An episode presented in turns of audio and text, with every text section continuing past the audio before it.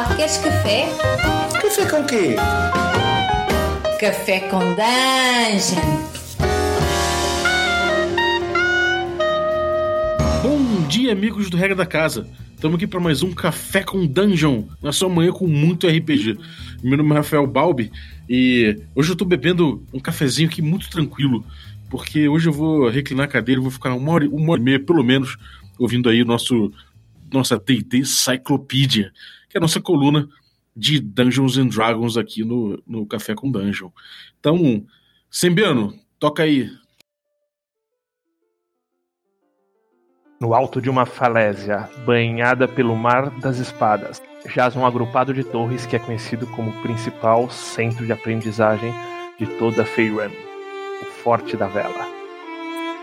Lá, no alto da torre principal, cintila uma luz. É o aposento do guardião dos tomos. Ele, numa mesa singela ao lado de sua cama, estuda um tomo enorme. Manipula e abre na letra G.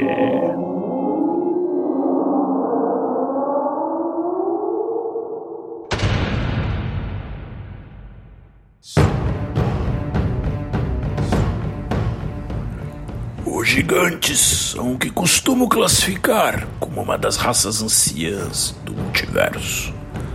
Desde os primórdios da história, seus reinos e domínios estendiam-se por tamanhos descomunais, que hoje representam uma dúzia de nações atuais. Podemos tomar como exemplo o reino mais célebre daqueles que chamam a si mesmo de Jotuns, que já existiu em Faerun. Ostória, o reino colossal, foi criado pelos filhos terrenos de Anan, o pai de tudo, a divindade criadora e patrona dos gigantes. Em honra aos desígnios de seu patriarca e principal divindade, Vilmos, o monarca dos mares e lagos, Nícias, o mestre dos céus, Massud, o lorde das montanhas e vulcões, Otar, o Jarl das estepes gélidas, Obadai, o sábio das cavernas escuras, e Ruk, o mestre das tribos das colinas, uniram seus domínios, reinos e culturas para criar a nação perfeita, idealizada pelo líder do panteão dos gigantes. Seu tamanho descomunal jamais seria igualado, estendendo-se desde as profundezas da Umbra Eterna também chamada de subterrâneo, passando pelas florestas temperadas e montanhas do norte, até as eternas nuvens que vigiavam eh, serenamente os céus de Ostória. Sua criação era a razão pela qual a palavra império não existe apenas em Jotun, a língua dos gigantes, mas em todos os outros idiomas que surgiriam mais tarde. A tradição mais importante criada por Anan e instituída em Ostória foi o conceito sagrado do Ordning, a ordem. Referida norma de organização social, seria utilizada tanto no Império Antigo quanto em todas as civilizações, povos e indivíduos gigantes a partir de então, perdurando até os dias atuais. De acordo com Ordning, não existem iguais na sociedade Jotun, somente superiores e inferiores.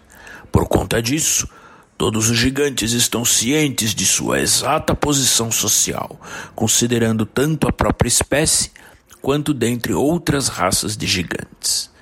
No topo do ordem estão os gigantes da tempestade, os descendentes de Vilmos.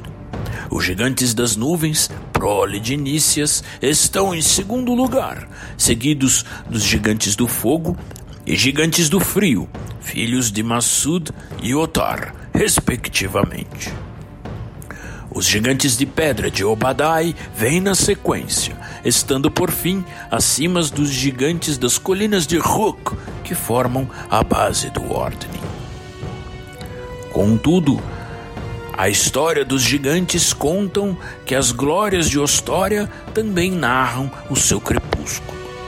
Em um conflito que durou mais de mil anos, os gigantes de Ostória enfrentaram aqueles que se tornariam seus arqui-inimigos, os dragões.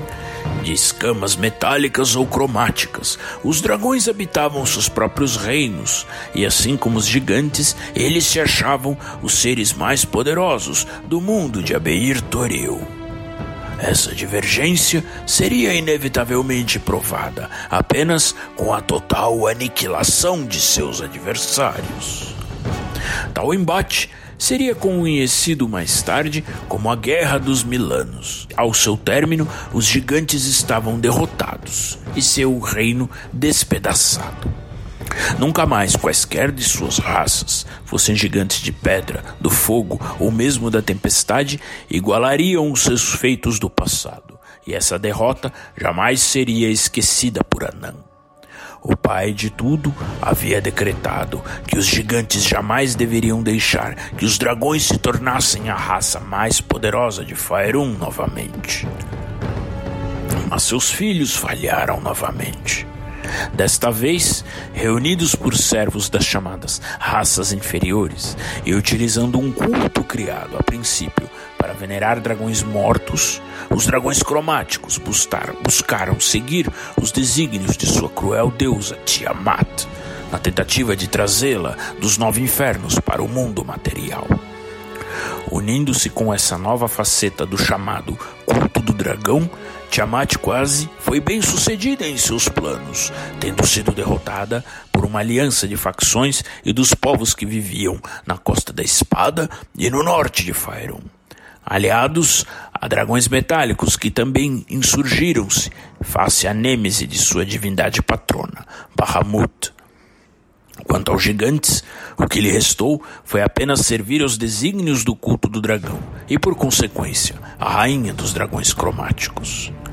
Anan enfureceu-se com isso, e os sinais foram recebidos pouco tempo depois pelos sacerdotes Ais de Otum, gigantes do frio, ou clérigos Yud Jotun, gigantes do fogo, místicos Stein Jotun, gigantes de pedra, arcanos Sky Jotun, gigantes das nuvens, e xamãs Haug Jotun, gigantes das colinas, dentre todas as outras raças que dele descendiam. O Ordem fora destruído pelo Pai de tudo, e uma nova ordem surgiria de suas cinzas. Uma ordem na qual qualquer gigante considerado digno poderia alcançar o seu topo, não mais destinado apenas aos Yuvar Jotun, os gigantes da tempestade. Um novo ordem para a seção dos Jotun, pois o destino profetizado por Anan era que os seus escolhidos se tornassem novamente os senhores dos reinos esquecidos.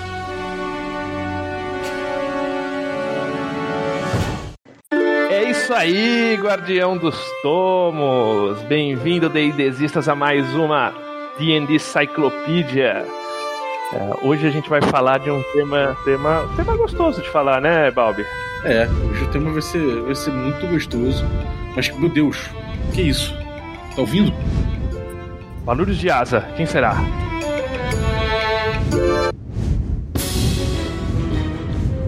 Dos céus se aproxima uma majestosa criatura feminina, metade leão, de imensas asas de falcão.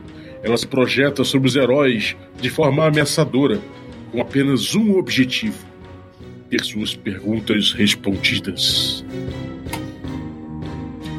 O que você anda jogando? Vocês vão descobrir o meu segredo. Nada. Nem um carteado? Ne- Buraco, buraco, buraco pode ser.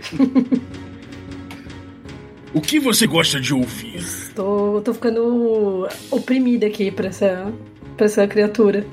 É, em geral, em geral, podcast. Gosto de ouvir podcast. De escrita. E o que você gosta de comer? Aí essa pergunta eu posso responder com propriedade. Tudo. Quando eu era criança, meu avô falou que eu falei uma vez pra ele que eu comia tudo menos osso, caroço e sola de sapato. Tinha quatro anos, falei isso pra ele. Perfeito. Léo, o que você está jogando? Rapaz, ó, no momento eu jogo uma campanha, duas campanhas de D&D, quinta edição. É uma mesa de Numenera, semanal aqui. E a gente tá pra começar um Solar Blades. E o que você gosta de ouvir? Olha, assim como a Jana, eu sou um, um grande ouvinte de podcast. Eu acompanho bastante. É, muito tempo da minha semana, com as coisas que eu tenho que fazer, eu vou ouvindo podcast assim enquanto trabalho. E o que você gosta de comer? Rapaz, olha, eu acho que qualquer coisa com com carne assim, churrasco é uma boa, hein?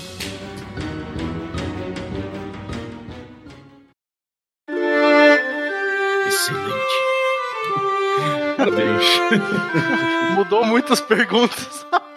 Eu fiquei meio. Meu Deus. A Balbi Esfinge é inclusiva. É, inclusive, tá certo. Maravilha.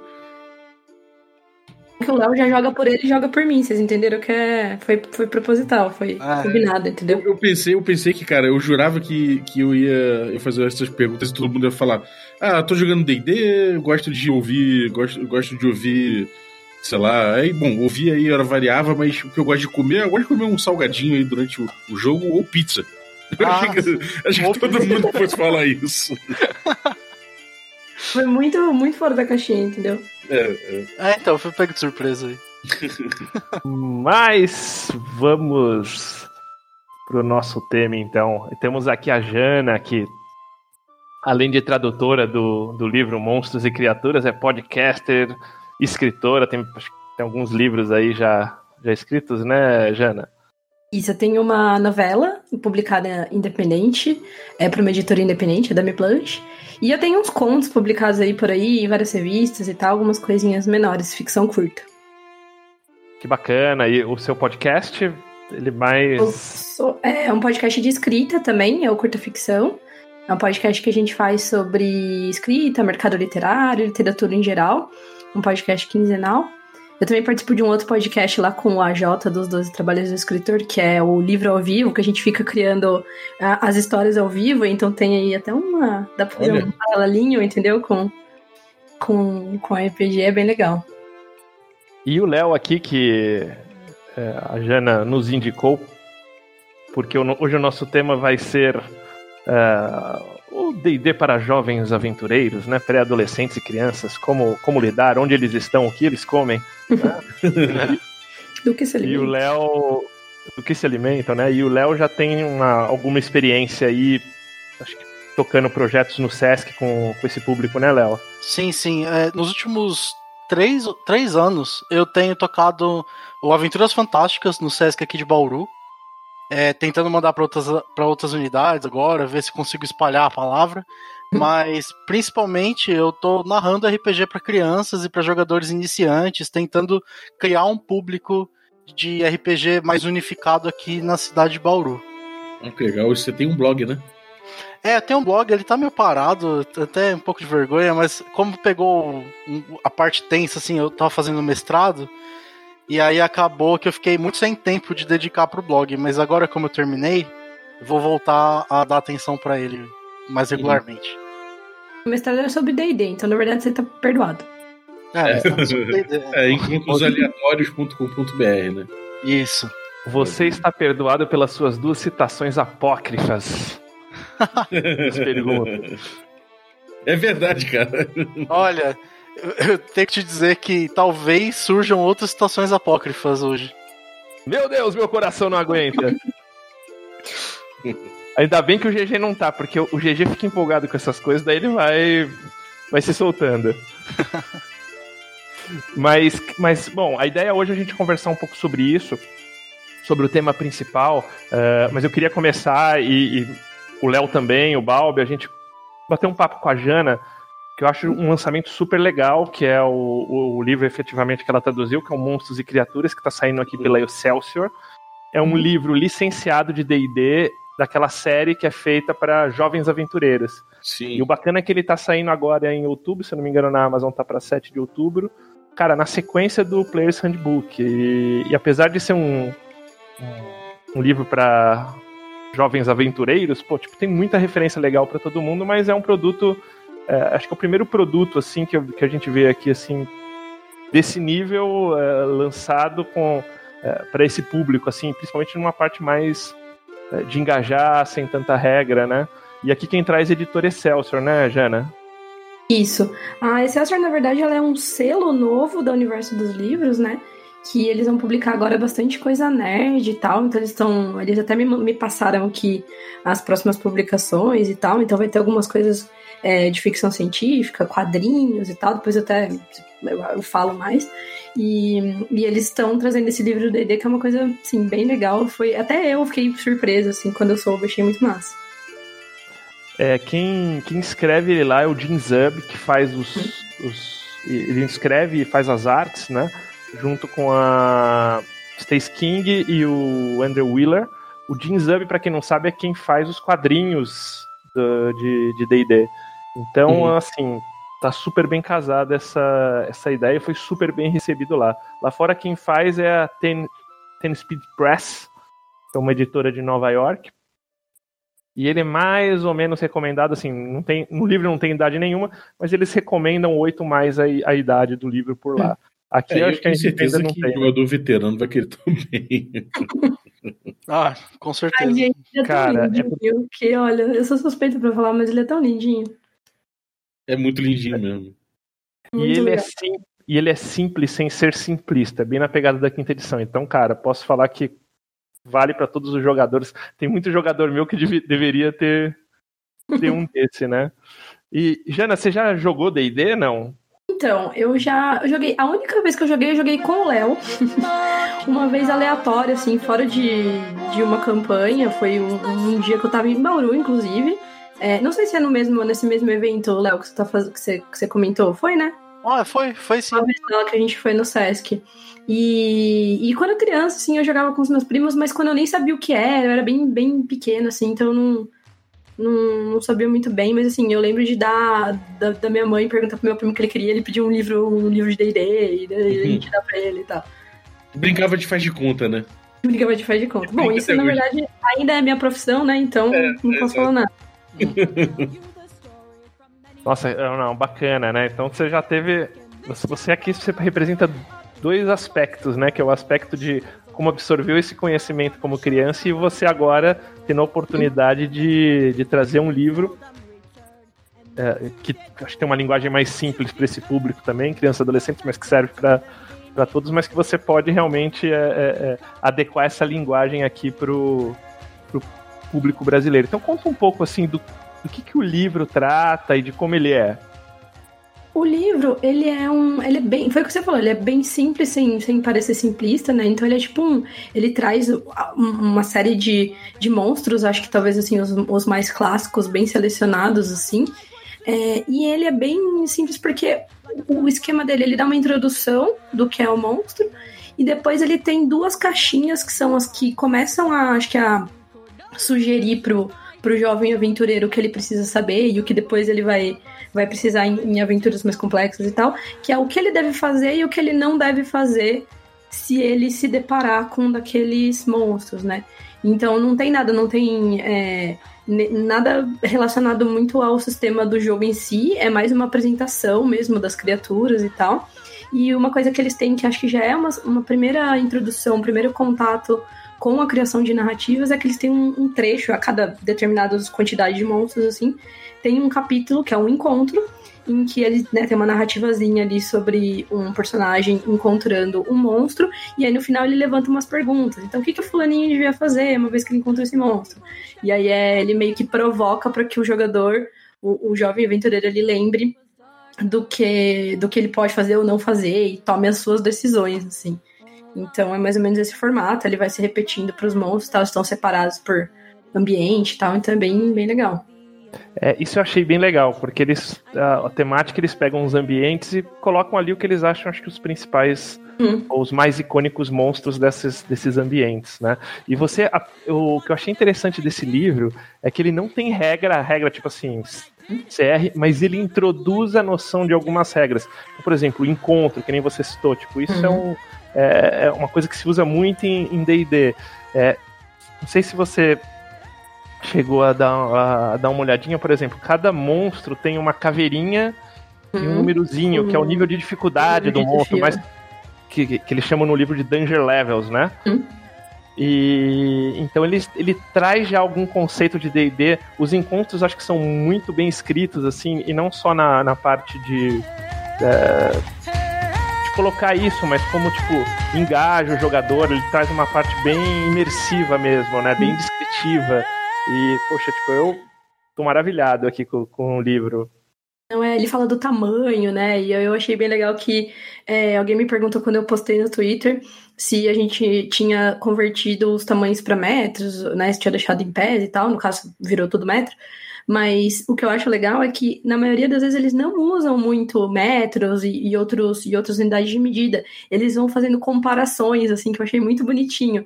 Então, ah, isso aqui é mais ou menos da altura de um prédio de três andares. Ou então uhum. ele é mais ou menos da altura de uma girafa. E ele faz umas piadinhas, assim, tipo, ah, é da altura de um elefante africano. Mas se eles. Então, se eles se encontrassem, você saberia quem ia ganhar a, a batalha, assim, sabe? Então, tipo, eu achei bem legal, porque uhum. dá um, é um jeito legal de da, do, da, da criança, do, do pré-adolescente, ele ter uma ideia da dimensão, que é bem, assim, é legal, impressionante em alguns casos, né? Quando ele começa a falar dos dragões e dos gigantes e tal. E ele é bem ilustrativo, ele traz, além disso, tipo, uns desenhos, assim, mostrando o tamanho, né, de um, Sim, de um versus humano. Né? assim, é. é Léo, você que lida e lidou com crianças jogando, você acha uhum. que essas referências mais mais práticas são melhor do que você falar? Porque até para mim, às vezes eu falo assim, ó, oh, fulano tem 10 metros. Você não consegue. É, assim. Não, a gente não tem essa, né? essa medida né, na cabeça. Olha, assim, acho que a gente consegue imaginar coisas de até 3 metros, 4 metros. Depois a gente perde essa, hum, essa capacidade né, de, de inteligência espacial. Assim. Então acho que esse tipo de analogia é muito interessante pra gente usar com criança, porque são coisas do dia a dia introduzidas nesse, nesse contexto do fantástico, né? Você coloca a coisa na realidade dela também. Né? Isso, isso. Você aproxima, né? A, a vivência dela de uma coisa que é abstrata na mesa de jogo, né? Uhum. Então facilita a visualização, a imaginação, tudo isso acaba sendo artifício, assim. É, Jana, você diria assim que, assim, como ideia do livro geral, assim, é um pouco engajar novos jogadores, é, sem uhum. sobrecarregar ele muito com regras ou terminologia, terminologias aí do jogo? Né? Ai, não, com certeza. Eu acho que é bem isso mesmo. É, o que eu vi na internet, quando, principalmente em relação à reação das, do, do, pessoal lá na gringa, né, ao livro, é muita gente que os pais jogam, né, e aí é, provavelmente a criança já até tem uma certa, não digo noção de regras, óbvio, mas tá ali, tá sempre vendo as pessoas jogando, e aí querem, sei lá, participar também, então é um, é um baita de um caminho, assim. É, e exatamente isso, sem sobrecarregar, porque não é uma coisa. Eles não despejam muita informação, é, uma, é um jeito natural de se familiarizar com os monstros e tal, e com. E acho mais do que com os monstros em si, eu acho que se familiarizar com esse modelo de você é, imaginar e ir tomando as decisões, entendeu? De acordo com o que você conhece. Então você tem um, um, um arcabouço de informação para a criança, para o adolescente ler e decorar e depois aplicar na prática. Assim. Então, acho que é bem legal que é, que é a mecânica que vai pautar o jogo, né? Talvez mais do que regras que daí você vai é, consultando e tal. Então, acho isso bem legal, assim, o formato do livro. E ele é uma, uma leitura divertida, né? Não é um muito, catálogo muito, muito, um, um, bloco de estatística. Eles, se afastando da regra, ele acho que cativa mais a curiosidade também, né? É, ele é bem fascinante, assim, ele é bem gostosinho, sabe? É, eu acho legal, eu acho legal porque ele introduz a, a, muito essa, essa subcultura do D&D, né? Você tem os personagens, tem os monstros clássicos, você tem certas coisas, certos elementos desse faz de conta particular do D&D que, que ele apresenta de uma forma, sei lá, de uma forma que lúdica, né? Que, que já vai ser aprendida muito fácil. Então a criança já, cre já cresce com essa cultura, que nem, sei lá, uma criança que já, sei lá, já tem cinco anos, mas já sabe todo mundo do Star Wars, né? Hum. Sim, é, ele tem até alguns personagens já existentes, né? Tipo, o. Sei lá, o Conde Duque, o Demogorgon, né? Que agora uhum. também já entrou na, na cultura popular aí por causa do Stranger Things. Os né? monstros, né? É. Uhum. A Beholder, né? Isso. É, é observador, né, Jana? Observador, agora é observador. Ah, essa é outra pergunta, Jana. Das traduções. É, esse, apesar de ser um livro bem descritivo, ele traz termos que devem estar estourando aí no, nos livros da, da Galápagos, né? Inclusive sim, monstros. Sim, sim. A gente não sabe se provavelmente pode, pode ser, né? Que esse seja o primeiro livro de monstros D&D, porque a gente não sabe quando que a Galápagos vai lançar o livro dos monstros. Ela só uh, anunciou até agora para setembro o livro do jogador. Uh, esses termos estão alinhados, você já falou aí dos métodos, eu sei que também lá com o Pércio vai estar tudo em métodos, mas os, os termos do jogo, vocês tiveram essa preocupação de alinhar? Como foi esse processo? Sim, a primeira coisa quando eu. Como que eu, como que eu, como que eu fui. Como eu cheguei para traduzir esse livro? É, basicamente foi por indicação de uma amiga tradutora que a, né, a, a Excelsior ofereceu a tradução para ela, ela não, não pôde pegar, ela lembrou de mim, sabia que eu gostava de fantasia, de ficção científica, enfim, ela me mandou. E aí o que ela me passou era assim: ah, tem um livro de RPG aqui que eles querem traduzir. Eu, ah, beleza, né? E quando eu abro meu e-mail, é um livro de DD. Eu fiquei, meu Deus, como assim? de onde veio esse livro? É, e aí, é, a primeira coisa que eu pensei, assim que eu abri o e-mail, eu falei, meu, eu preciso conversar com a Galápagos, porque é, eu com certeza quero fazer uh, a, a, nomenclatura mais alinhada possível, né? Então, aí eu, eu perguntei, né, pra editora se eu poderia fazer essa ponte. É, fui, conversei com. Eu vi uma entrevista, fui, comecei a procurar e tal, vi uma entrevista com o Pércio na internet, entrei em contato com esse lugar que tinha feito a entrevista, aí consegui o contato dele, ele foi super super solícito, assim.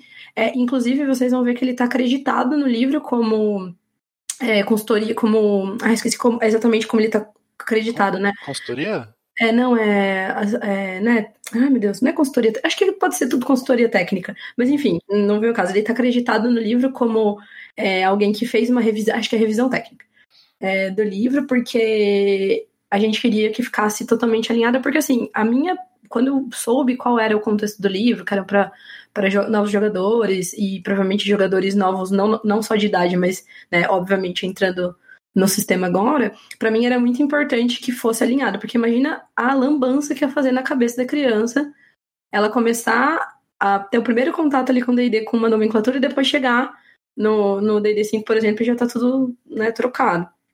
É, então foi tá totalmente alinhado. Também, né? te garanto que vamos comprar esse, esse livro. Eu, pelo menos, vou comprar. Sim, é, é, ah, sim. É aquele livro que você tem. Se você tem filho, você vai querer comprar para ele, pro filho, pro seu filho, pro seu Entre aspas, assim, né? Tipo, ah, pro meu filho. Pro seu sobrinho. É, exatamente é, isso que eu ia falar. E se você não tem, você vai comprar porque um dia você de repente tem aí o seu filho. Vai que. Vai que. Ah, vai né? que esgota, né? É, é pô, você vai eu, comprar, cara. Pelo menos, pelo menos eu tenho a desculpa que eu, que eu vou poder comprar o livro que eu, eu traduzi. Então, assim. eu já tenho essa desculpa aqui, mas ó, vou falar que eu ia comprar mesmo assim. É, mas, cara, é, na real também é como se alguém precisasse de desculpa pra comprar um livraço desse, né? Lindo. É, então lindo, pô, cara, é, um, é realmente é, um fetiche, eu acho, como produto, né? É, a arte é top. Eu não sei se vai ficar assim edição em português, mas edição em inglês, ele não é aquele livro estilo tamanho do Players. Ela é meio, parece livro de romance mesmo, mais fininho, né? Então não é aquela coisa super intimidante, dá 100, dá 100 umas 100 páginas mais ou menos. Isso, é. tem 100 poucas páginas. Ele vai ele sair parece... 17,5 por 26,5. É, traduz isso para pessoas. É... Ele é. Não é no formato de um livro normal, é um pouquinho maior, né, Léo? Ele é mais, mais comprido e mais estreito, não é? É. é. Coisa é mais pouca. alto, mais estreito. Mas ele não é um livrão também, realmente, ele é menorzinho. E ele é fininho, assim, assim, ele dá, uma, ele dá uma sensação de fino. Cara, tem uma arte legal. É, e a linguagem, assim, a gente tá falando de vergonha, não sei o quê, mas olha, tipo, a linguagem em inglês, e com certeza a Jana é, traduziu isso se não melhor, né? Mas a linguagem inglesa é aquela coisa, tipo, não trata você como idiota, que é o que as crianças não, não. hoje não tem como, né? Tipo, não é aquela linguagem, oh, é bonitinho, nada, cara. Tipo, é uma linguagem simples, mas, cara, tipo, muito fluida, muito bem escrito. Uhum. Tem muita, muita brincadeira, assim. Ele, ele é bem humorado, né? Mas ele não é.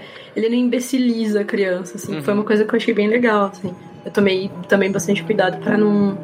para não ficar uma coisa bobinha, forçada, assim. Uhum. Não, e o humor faz parte de D&D, né? Você tem aí um suplemento inteiro hoje, que é o da, da Acquisition Incorporated, que é tipo... É, é, como adicionar humor no D&D. Você vê as, as strings trazem esse aspecto do, do humor também, então não é, não é uma coisa absolutamente fora é, do uso e costume do D&D de hoje, pelo uhum. menos. É, Talvez e, no old school, né, Balbi? É, no old school isso era muito marcante, cara. Você tem aventuras inteiras que parecem muito o conto da carochinha, sabe? Que pega, sei lá, você tem. Acho que tem essa variação, mas o humor é uma constante, eu acho, desde, a, desde as primeiras edições, cara. É, acho que se a gente pensar que sempre foi e sempre vai ser um jogo, né? Uhum. O jogo sempre tem esses elementos, assim, mais descontraídos, né? Sim. É, o que foi uma delícia, assim, porque tinha umas, uns trocadilhinhos, umas piadinhas, assim, que eu falava, ai, que delícia, sabe? Tem que, tipo, pensar aqui na, na solução, foi muito legal. Não, E eu tô muito feliz que eu coloquei Bom, um wish no livro. Ah, é? Um wish, um É um wish. É, wish. Eu fiquei muito feliz que ele entrou. É no, é no olho do, do Beholder? Só Do Beholder, é. Que tá como O Isso. Aí eu coloquei wish. Top. Só por isso eu já compro o livro. Já vale pelo vídeo.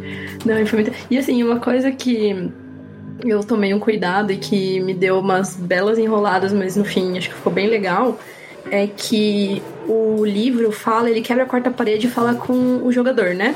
A pessoa que tá jogando. Então ele fala, ah, você já está preparado, nananã. E quando eu comecei a traduzir, a primeira coisa, a primeira dessas intervenções que eu fui traduzir, que é logo na introdução do livro, eu percebi que eu, eu teria que fazer uma decisão de tradução ali, porque eu poderia colocar, ah, você tá preparado? E eu não quis marcar o gênero da pessoa jogando. Então eu pensei assim, putz, se eu fosse eu, a Jana, criança, né? Se fosse pegar esse livro, ia querer que falasse comigo também. Então, em vez de você tá preparado, eu coloquei, ah, você já se preparou? Então eu fiz todas as, todas as traduções desviando de todos os adjetivos e os pronomes masculinos ou femininos. Então foi uma coisa que eu falei, ah, vai dar um trabalhinho, mas eu acho que vai valer a pena, assim, ficou bem legal. Também é outra coisa que marca o D&D moderno, né? Principalmente quinta edição, que essa questão de inclusive ser, de ser mais, mais inclusivo, enfim, acho que mais acertado não, não seria. Realmente é um, é um feature importante. Eu vou te fazer uma pergunta que eu não sei se você pode responder ou não, mas a, a nossa obrigação aqui com, com os ouvintes me obriga a fazer. A, a editora, não sei se você, como eu te comentei, não sei se você pode comentar, mas você sabe se ela pretende lançar a série porque assim, pra quem não sabe, além desse livro tem mais outros três que, que vão ser lançados. Nos Estados Unidos já saiu esse, saiu Orders and Weapons. eh, e vai sair o Dungeons and Tombs e o Wizards and Spells. Então, posso falar que o segundo vai sair, inclusive já tá comigo. Eu tô traduzindo, então esse com Peraí, peraí. certeza. Uhul! e tá igualmente lindo, eu tô super feliz. Então esse sim, aí eu já, já tinha até confirmado com a editora, podemos falar que vai sair, e não tem data ainda. É, mas, assim, logo acho que eles vão soltar também o, o, a pré-venda e tal. Então, o segundo sim, o Warriors and Weapons sim. Os outros dois, eu ainda não sei, eu realmente não sei. E, mas eu imagino que, de, de acordo com, com o, o, resultado aí das vendas, que eu acho que vai ser bem legal dos dois primeiros, eles devem vir sim. Então, se já vem dois, eu acho que há chances de virem os outros dois também, quando saírem. É, eu acho que essa data de 7 de outubro aí tá bem, porque é, justamente porque realmente ninguém sabe se vai ter um livro de monstros. Vai ser o primeiro livro de monstros que vai ter na mão aí, com certeza. o Warriors and Weapons é um livro muito legal, porque assim, uma coisa que o Player's Handbook não traz, e nos outros livros também não, não eles, eles não trazem, é, são referências de armas medievais, armaduras, porque tem o um nome. É, e mesmo a gente, tipo, pô, o que, que é isso aqui? Como, você não visualiza Nossa. isso. Uhum. E o Warriors and Weapons, cara, ele te traz toda essa base visual com a arte do, do Jin Zub, das espadas, das armas. Cara, é muito, muito legal mesmo. É um livro que eu acho que, tipo, ele soma bastante a experiência do, do players em função disso. Isso não só para jovens, porque é, eu explicar para minha esposa o que é um glaive é uma coisa difícil. É, é, sempre um desafio, né? Acho que é legal como forma de formar repertório mesmo, né? Repertório visual, assim. A cultura do jogo, né? Mesmo para jogadores que não são tão iniciantes. Ah, terceiro, certeza, se eu não me engano, tinha muito desenho de arma, né? Sim. Terceiro. Terceira tinha muito, né, cara? E as É. outras edições acho que tinham suplementos específicos disso, né? É, a, a segunda eu lembro que tinha uma, uma página inteira só com armas de haste, que aí quando você descobre a diferença de uma labarda pra um bardiche, sabe? que, quem se importa, né? Mas o jogador de RPG se importa. É, mas eu acho que isso traz uma coisa muito interessante, que é uma dimensão diferente do. do da estatística, sabe? É é- o que descreve aquela arma no, no- no livro do jogador hoje é que ela dá um D6 de dano, que ela tem não sei o quê, mas, que ela tem finesse, sei lá, mas ela não. Com o visual, você tem outras ideias em relação àquela arma, outros usos podem brotar na sua cabeça, né? Que é tipo, de repente, pegar aquele machado ali, que tem uma boca estranha ali, você usa ele pra, sei lá, botar uma bolsa e botar aquela bolsa no meio da, do, do poço de lava, sabe? É, tem um gancho aqui que eu posso usar pra puxar alguma coisa ou pra fazer Exato. uma alavanca, né? Isso é muito importante. Então, pô, vem com uma importância muito grande esse, esse livro aí. Ah, eu achei fenomenal. E uma super boa notícia. São livros realmente diferentes, assim, em arte, em tudo. Acho que super agregam. É, quem sabe aí a, a Excelsior não se empolga também e sai com, com, os, com os quadrinhos também de D&D, né? Que o próprio Jim, Jim Zub faz. Porque a Excelsior tem também uma linha de, de quadrinhos. Sim. Então, é... Poxa, tipo, se D&Dizistas, comprem, comprem, comprem, comprem, comprem. Inclusive, você falou do Jin Zub quando eu postei no, no Twitter, que, que quando saiu, né, a pré-venda e tal, eu postei no Twitter, ele foi comentar, eu quase tive um chilique. E eu não sabia, ele comentou que foi o primeiro, a primeira, é a primeira edição estrangeira que vai sair do, do Monstros Uhum. e Criaturas. E eu fiquei, nossa, que legal. Então, seremos Legal. pioneiros. É um ineditismo, né? É. Muito É, top. O Jim Zub parece ser um cara bacana também, bem boa praça. Eu tenho uma pergunta específica sobre essa coisa de você estar tá, pegando esse universo do D&D dessa forma. É, qual o, o principal desafio para conhecer, para você entrar em contato com esse mundo do D&D de forma mais completa? O que, que você está sentindo assim como nessa, nessas tarefas? Eu, eu acho que foi mais assim, eu, eu sempre tive um certo contato secundário assim, com D&D. Não é uma coisa totalmente é, com D&D com RPG em geral, né? Não é, uma, é, não é uma coisa que eu fiquei, nossa, nem. Inclusive, assim, eu fiquei bem feliz de, de, de ter acontecido isso, porque eu imagino que talvez, é, sei lá, se fosse uma pessoa que nunca tinha nenhuma noção, talvez ele tivesse saído meio diferente do, do- das coisas da Galápagos e tal. Então, assim, eu tinha um, um conhecimento já de, de ver as pessoas, né? Eu ando com muita gente que joga e tal.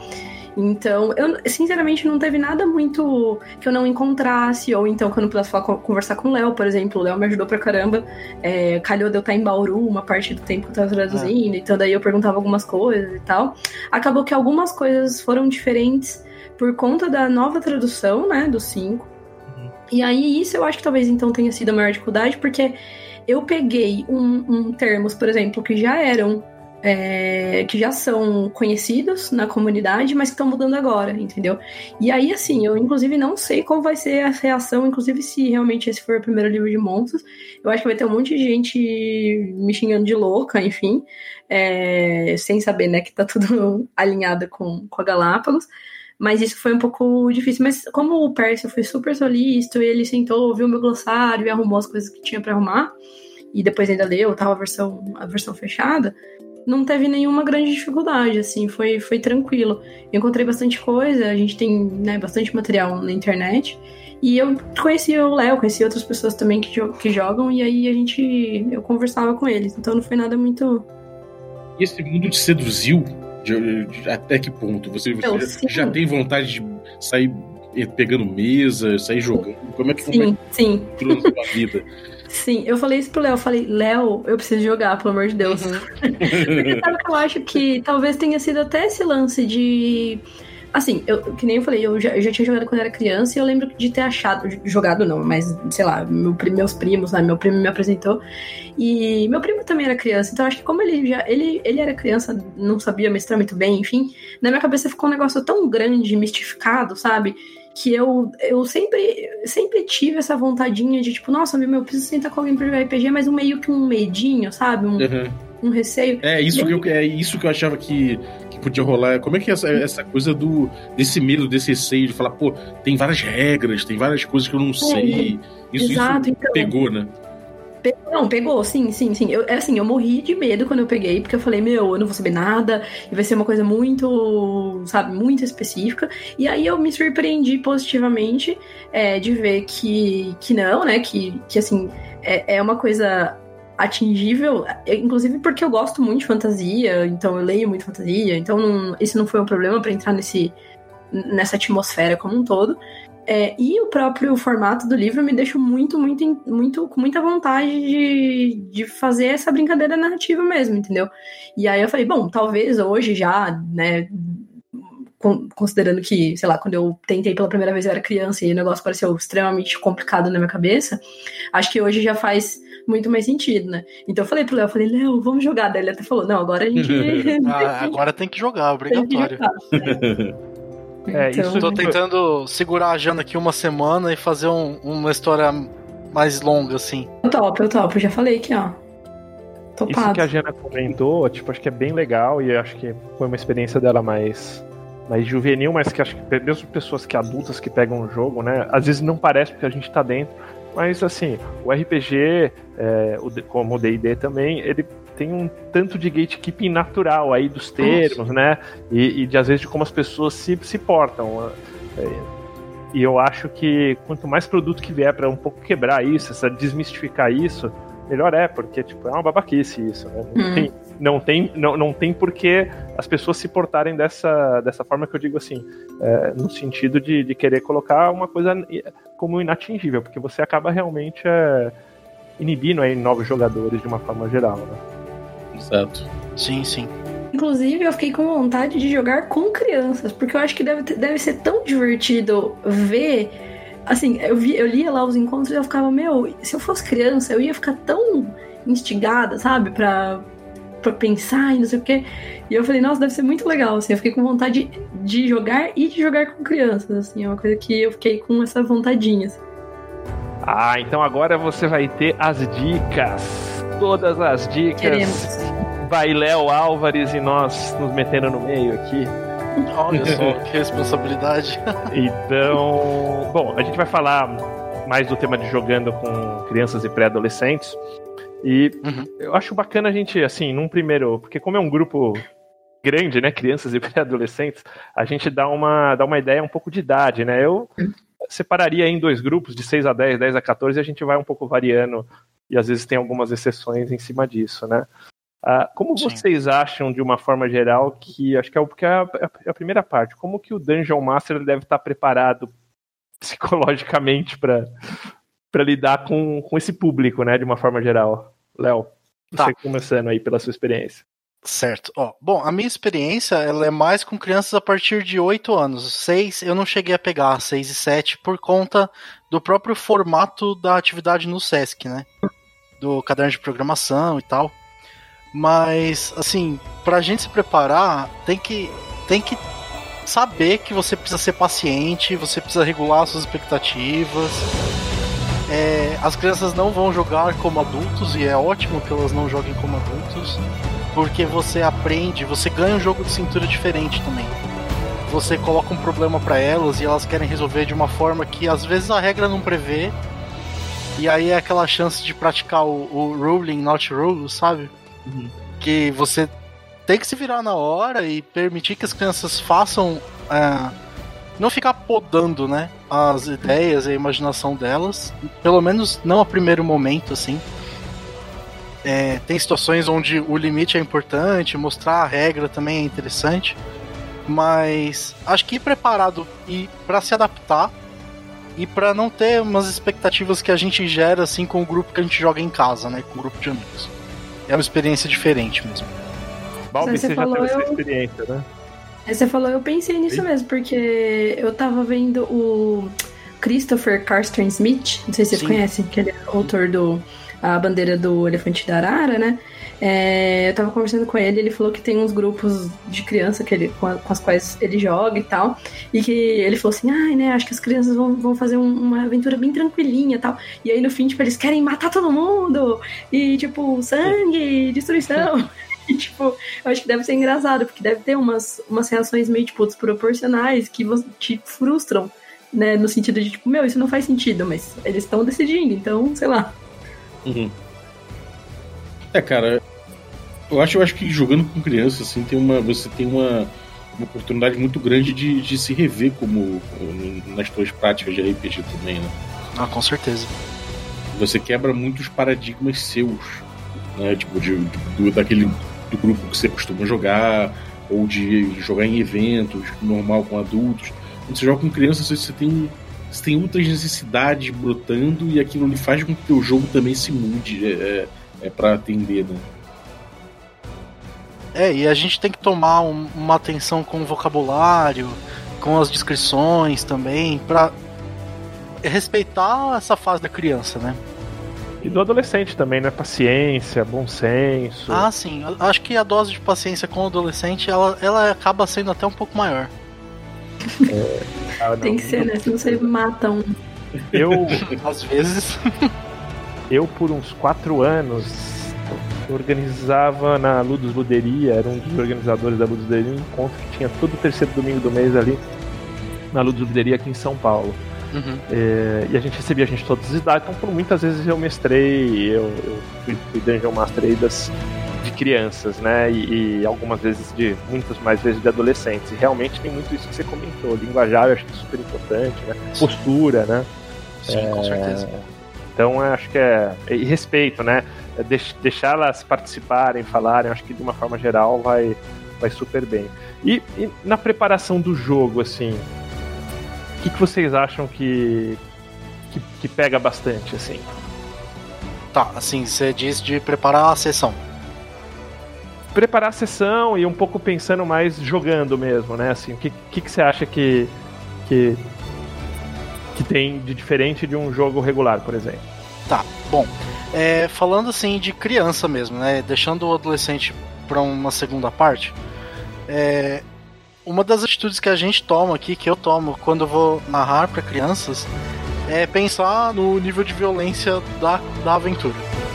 Então, colocar assim inimigos que não sejam humanos ou que não gerem tanta empatia, às vezes é um bom jeito de você já dar uma regulada, sabe? Tipo o Super Mario que ele tá pisando em bichos que, que não existem, então não vai ter a chance de deixar uma criança triste. Ou, sei lá, a gente Sai, precisa fazer um, né? um, ensaio sobre a violência na sociedade, né? Uhum. Com as crianças. Então dá pra colocar, assim, uns goblins, é, bichinhos, assim, que não são tão relacionados à figura humana. E pensar nisso, é, estimular outras abordagens, deixar que elas tenham ideias de solucionar um encontro de uma forma diferente e estimular isso, né? Não, não falar, não, agora é hora do combate, ele vai te bater. Se ela quiser chegar e conversar, se vira, sabe? Faz essa conversa acontecer. Essa questão da violência acho que é bem interessante, porque foi até uma pergunta do Daniel Anand, né? é, uhum. da violência para crianças e, e, adolescentes, como, como lidar com isso, né? Eu, por exemplo, eu uso muito, e até depois a gente compartilha aqui nos links, uma desse tempo que eu, que eu era Dungeon Master aí na, na Ludus, muito essa questão da classificação indicativa, porque D&D acaba sendo um entretenimento, então usava muito assim, é aquele negócio, se mais, como parâmetro, se mais ou menos aquilo é entendido é, pelos órgãos que pode ser visto, claro, você vai fazendo alguns ajustes. É, para aquela determinada idade, você vai colocando aquilo e isso sempre me pautou de acordo com as idades. Ah, e, tem uma, e tem umas dicas bem boas, tem um suplemento de quinta edição que, é, que vem de na Games Guild. Inclusive, é, é, pague o que você quiser, né? Porque ele é um, ele é um item de doação da, que, que você paga ali vai para doação. Chama uhum. uh, An Ogre and His Cake. E ele, ele dá duas dicas legais disso, assim, por exemplo, tipo, antagonistas, a sugestão deles é que com, com hit points eles correm. Então não, não, não trabalha muito para crianças o conceito de, de morte. E dá Sim, uma abordagem cômica para alguns efeitos assim naturalmente violentos do D&D, né? Porque o que, que é um, uma bola de fogo? Cara, você incinera é, pois uma é. galera. É verdade. Então, eles, eles sugerem ter aquela abordagem meio cartoon, assim, meio tipo Sim. papaléguas, manja? Tipo do lobo explodindo, ficar com. Com a cara preta, né? Cara preta, tipo, chamuscado. É. Né? Se desfazer em, fumaça, em pozinho depois voltar, né? Sim. É, isso é uma coisa que a gente usa aqui na descrição, né? Quando eu falo tomar cuidado com as descrições. É, ah, a pessoa. O, o moleque deu um crítico tirou 20 pontos de, de vida, você não vai falar que ele arrancou a cabeça do monstro, né? É. Fala que o bicho caiu desmaiado e tá rolando umas estrelas em cima da cabeça dele, uns passarinhos, sabe? Ai, Bom, gente, que bonitinho. Eu quero. Funciona. Ó, uma outra coisa que eu costumo fazer, assim, pra me preparar, é eu assisto desenhos infantis de hoje. Porque às vezes a gente pensa assim, ah, quando eu era criança eu via He-Man e He-Man tinha não sei o quê. Mas as crianças hoje elas não se importam com os desenhos antigos. Elas assistem o que tá passando no Cartoon, o que tem na Netflix, e eu acho que a gente conhecer esses desenhos é uma forma de aprender a se comunicar com elas também. Ah, o que, que elas gostam? Elas gostam do, do Príncipe Dragão, elas gostam do. É. Ai, me fugiu o nome agora. Do Gravity Falls, que tem um episódio de DD. Né? Quais são os desafios que aparecem nesse episódio? O que, que a gente consegue colocar numa sessão que ela vai conseguir pensar: olha, isso é familiar, eu já vi no desenho, e agora sou eu que estou vivenciando essa história, eu que estou passando por essa experiência. E também, como es- esses desenhos são feitos para crianças, já ajuda também na classificação indicativa, né? Você já Uma ideia, né? vira assim na abordagem, nos temas que você pode tratar. Não, acho, poxa, super 10. É, você acha que, por exemplo, é, é, nessa parte de descrição também, claro, conforme você vai chegando num grupo mais de adolescente, ah, o próprio Starter Set, lá fora é 12 anos, aqui, Ah, aqui, se eu não me engano, deve sair a 14, o único livro que deve sair a 12 é o Players, Ah, mas assim, por exemplo, minha filha tem, tem 13 anos e a gente já é, joga dentro de um contexto um pouco mais normal, tirando algumas exceções aí, sempre utilizando a parte da, da, da classificação etária. Mas o, o- você Uhum. acha que, por exemplo, trabalhar com sessões mais curtas, né? Porque normalmente RPG, tipo, a galera senta quatro horas. Ah, não. Como que, como Com que certeza. funciona isso? Ó, com certeza, sessões mais curtas. Eu até anotei aqui no, no- na minha colinha. é, eu no Sesc a gente tem um bloco de horário de 4 horas.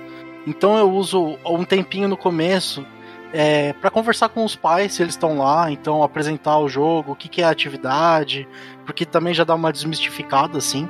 É uma dica bem legal isso, cara. É, então, Bem, assim- bem simples, mas faz muita diferença. É, faz muita diferença, porque se o pai sente que o filho tá numa atividade adequada e segura, aquela criança volta, né? Boa. Então você consegue trabalhar mais conceitos com ela ao longo do tempo, coisa que uma sessão de duas, três horas você não vai conseguir apresentar muita coisa. Mas com o pai do seu lado, você consegue estimular que ela participe de mais, de mais sessões, mesmo que não seja uma aventura sequencial, assim, que sejam várias one shots. É, A criança voltando, ela também já começa a pegar mais familiaridade, ter ideias diferentes. E o- os pais são sempre os primeiros aliados que você tem que fazer, né? Uhum. Depois, assim, eu tenho essas quatro horas, mas eu não uso essas quatro horas pro jogo. É, eu converso sobre regra, eu converso sobre comportamento. Então, ah, gente, é, vamos falar um de cada vez, não atropela. Isso aqui é uma rodada, isso aqui é um turno. Quando tiver no seu turno, você fala o que você quer fazer. Deixa o colega falar também. Se você tiver alguma ideia, levanta a mão. Vamos, assim, fazer um, um- um contrato social com as crianças, né? É, regras de convivência, né? Regras de convivência. sim. Linguagem, imagino também. É, com certeza. Ainda mais, por exemplo, quando eu trabalho lá, o público não é sempre homogêneo, não é só infantil. Então já aconteceu de eu ter uma criança de 8 anos, é, dois adolescentes e um adulto na mesa. Então a gente tem que ter Ixi, essa tem que conversa. calibrar, né? É, tem que calibrar, porque muitas vezes os adolescentes e o adulto, eles vão soltar um palavrão assim, Uhum. que pode ser desconfortável para criança, ou que, sei lá, às vezes você vai contra a criação que o pai dá e ele não traz ela de novo, né? E nesse Então, tipo, caso, ah- enquanto, enquanto DM, você traça a régua por baixo, assim, ou seja, tipo, cara, eu vou narrar pra esse menino de 8, que é o mais novo, porque ali é a, é a zona de segurança. Você privilegia o mais novo, você tenta Eu- chegar. Eu converso com todos e a gente chega num acordo. Como eu não trabalho sozinho, é, quem sempre narra comigo é o Renan, que tem aquele canal Forja Arcana no YouTube. Ele também vem narrar comigo. Então, às vezes, o que a gente faz é, se, se o adulto, se o adolescente não quer estar no grupo com criança, vai para outra mesa e deixa os mais novos comigo. Mas muitas vezes o pessoal se adequa e, e concorda em, em, trabalhar assim com temas mais leves, ter um linguajar mais adequado. Geralmente a gente não precisa dividir em mesas diferentes, não. E Passar a régua por, por baixo. Assim, é que o Sesc é um ambiente muito controlado também, né? Muito diferente de você é, ir numa loja, eu acredito. É, as atividades lá já tem toda uma orientação assim para que as pessoas é, conversem e entrem em acordo. É um ambiente que, que favorece isso. Mas eu não tive experiências assim do tipo de ter que separar porque não tá dando certo, as pessoas não concordaram. É, personagens prontos ou vamos fazer ah, na hora? Sempre personagem pronto. Eu sempre levo personagem pronto, porque se eu tiver que fazer personagem, eu tenho que explicar um nível de regras que vai dificultar a compreensão e aí aquelas quatro horas não vão ser suficientes para Outra... ensinar é, essas quatro horas não vão ser suficientes para ensinar a fazer o personagem, ainda mais com o livro em inglês, né? Que ainda é uma barreira grande para você trabalhar com crianças. Então, o que eu faço é eu levo vários personagens prontos, eu tenho uma pasta para isso, e aí eu tenho assim, tipo, 10 fichas prontas de cada classe, com tudo Caramba. traduzido, e aí eu levo e as crianças escolhem. Só que assim, essas fichas não são do jeito que a gente faz, né? para jogar em casa. Então eu dou uma simplificada, tiro algumas coisas que eu acho que só vai deixar o jogo um pouco mais lento. Eu reduzo a lista de magias disponíveis, e aí eu também fiz umas cartas impressas com essas magias. Então, ah, o mago tem que preparar as magias. Escolhe três cartas dessa lista que você tem. Uhum. E vamos trabalhar com elas, né? Ah, você usou a carta, vira ela ao contrário, ou deita ela, tipo carta de Magic, para uhum. você ter esse controle de slot. Uma coisa que eu fiz uma vez foi foi dar a bolinha de good para controlar o slot. Então tem quatro slots. Você tem quatro bolinhas de good. Você usou a magia, põe essa bolinha na caixinha.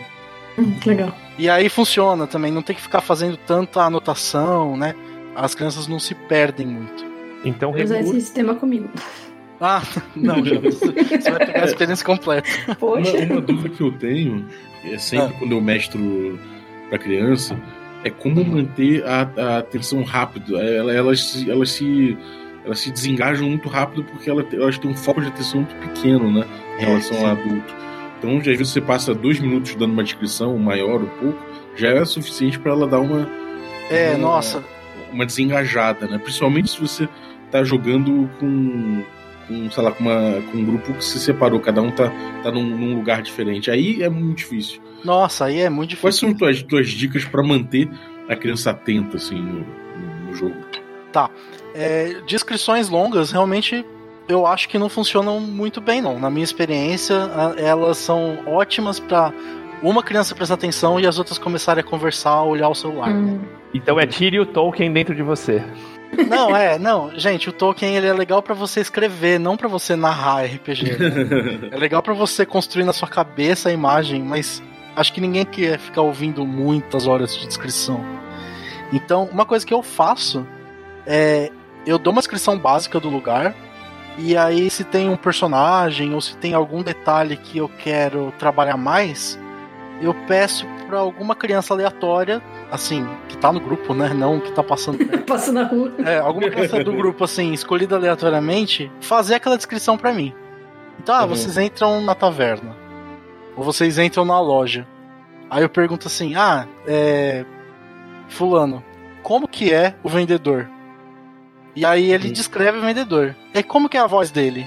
Aí eu tento fazer uma voz parecida com a que ele falou que é e aí Balbi... as crianças prestam mais atenção, porque você tá usando algo que elas criaram. E elas querem ver aquilo funcionando.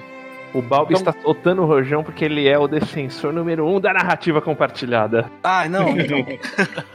eu, eu concordo, assim. É... Eu não tô lá para contar a história, né? Eu uhum. tô para fazer essa mediação da atividade, mas todos eles vão participar da criação. É, e tem uma outra coisa também que, eu acho que casa muito com o que eu defendo, até para jogo, jogo de adulto mesmo, é, uhum. é você tentar um pouco de minimalismo na descrição, né? Você descreve ah, ali, de repente coloca três detalhes e não descreve tudo, né? Porque realmente a atenção até do, do personagem não é, ele não pega todos os detalhes no hiperrealismo descritivo, não, né? É. Então você dá três detalhes e aí o o, o jogador, se quiser, a criança no caso, quiser investigar, ela, ela, ela ativamente acaba percebendo umas três coisas, né? Então, uhum. o fato dela ter buscado aquela informação é, prende um pouco mais, que é uma coisa que eu tenho percebido. Então, dá menos informações, deixa ele interagir com, aquele, com aquela descrição que você deu curta, e aí você vai liberando mais conforme ele explora, né? Ah, sim. Ó, oh, uma coisa que eu vi já em teorias de escrita, que eu, eu tenho bastante interesse, e aí eu acabo aplicando no, no jogo. Histórias infantis sempre mostram muita comida, muitas coisas que, que tem esses gatilhos sensoriais diferentes da visão e da audição, né? Então, Harry Potter tem o carrinho de doce no trem, sempre fala do café da manhã na escola, né? Então, quando eu tô narrando, eu sempre tento dar uma descrição, assim, com alguns poucos elementos visuais, um som e uma outra sensação, que pode ser olfato, ou se eles estão comendo alguma coisa, ou se eles tomam uma poção, eu, eu invento um gosto por aquilo. E aí também já já dá um, um, um outro atrativo para a criança. É a Harry Potterização do seu D&D.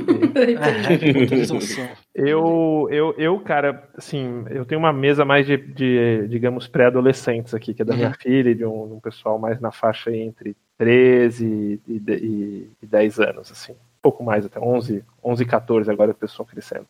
É, combates eu sempre procuro ser bem rápido. Essa parte de descrição eu também vou muito pouco. Eu uso bastante meu iPad Pinterest, tipo, com uma coisa que eu quero destacar o cenário normalmente eu busco uma imagem antes, faço uma prévia de preparação de imagem para mostrar a imagem.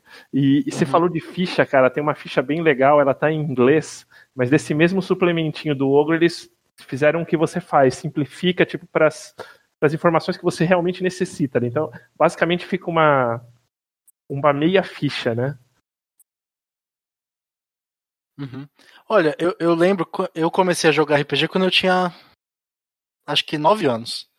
Então eu tento sempre, quando eu vou narrar, lembrar de como eu fazia e do material que eu tinha disponível. É, o meu pai me deu aquele First Quest do ADD. Uhum. E aí eu tento pensar em fazer fichas do jeito que o ADD tinha fichas né? Então Pobre criança. Os, não, mas você tem os atributos, você tem arma, armadura, o, alguns poderes especiais e uma imagem. Eu acho que ah. a criança não precisa mais do que isso. É e, que a ficha, do, a ficha do First Quest é bem mais simplificada do. do ah, do, a ficha do, do First Quest né? é, é, um te, é, um, é um quinto da ficha do ADD, né? Uhum. Ela não tem nada ali muito complexo. Uhum. E eu acho que a gente, como narrador, acaba descobrindo que a gente não precisa de coisas muito complexas também para narrar. A gente consegue com poucos elementos e uma ficha simplificada criar junto com elas, com as crianças, uma história envolvente. Não precisa de todos aqueles números e estatísticas.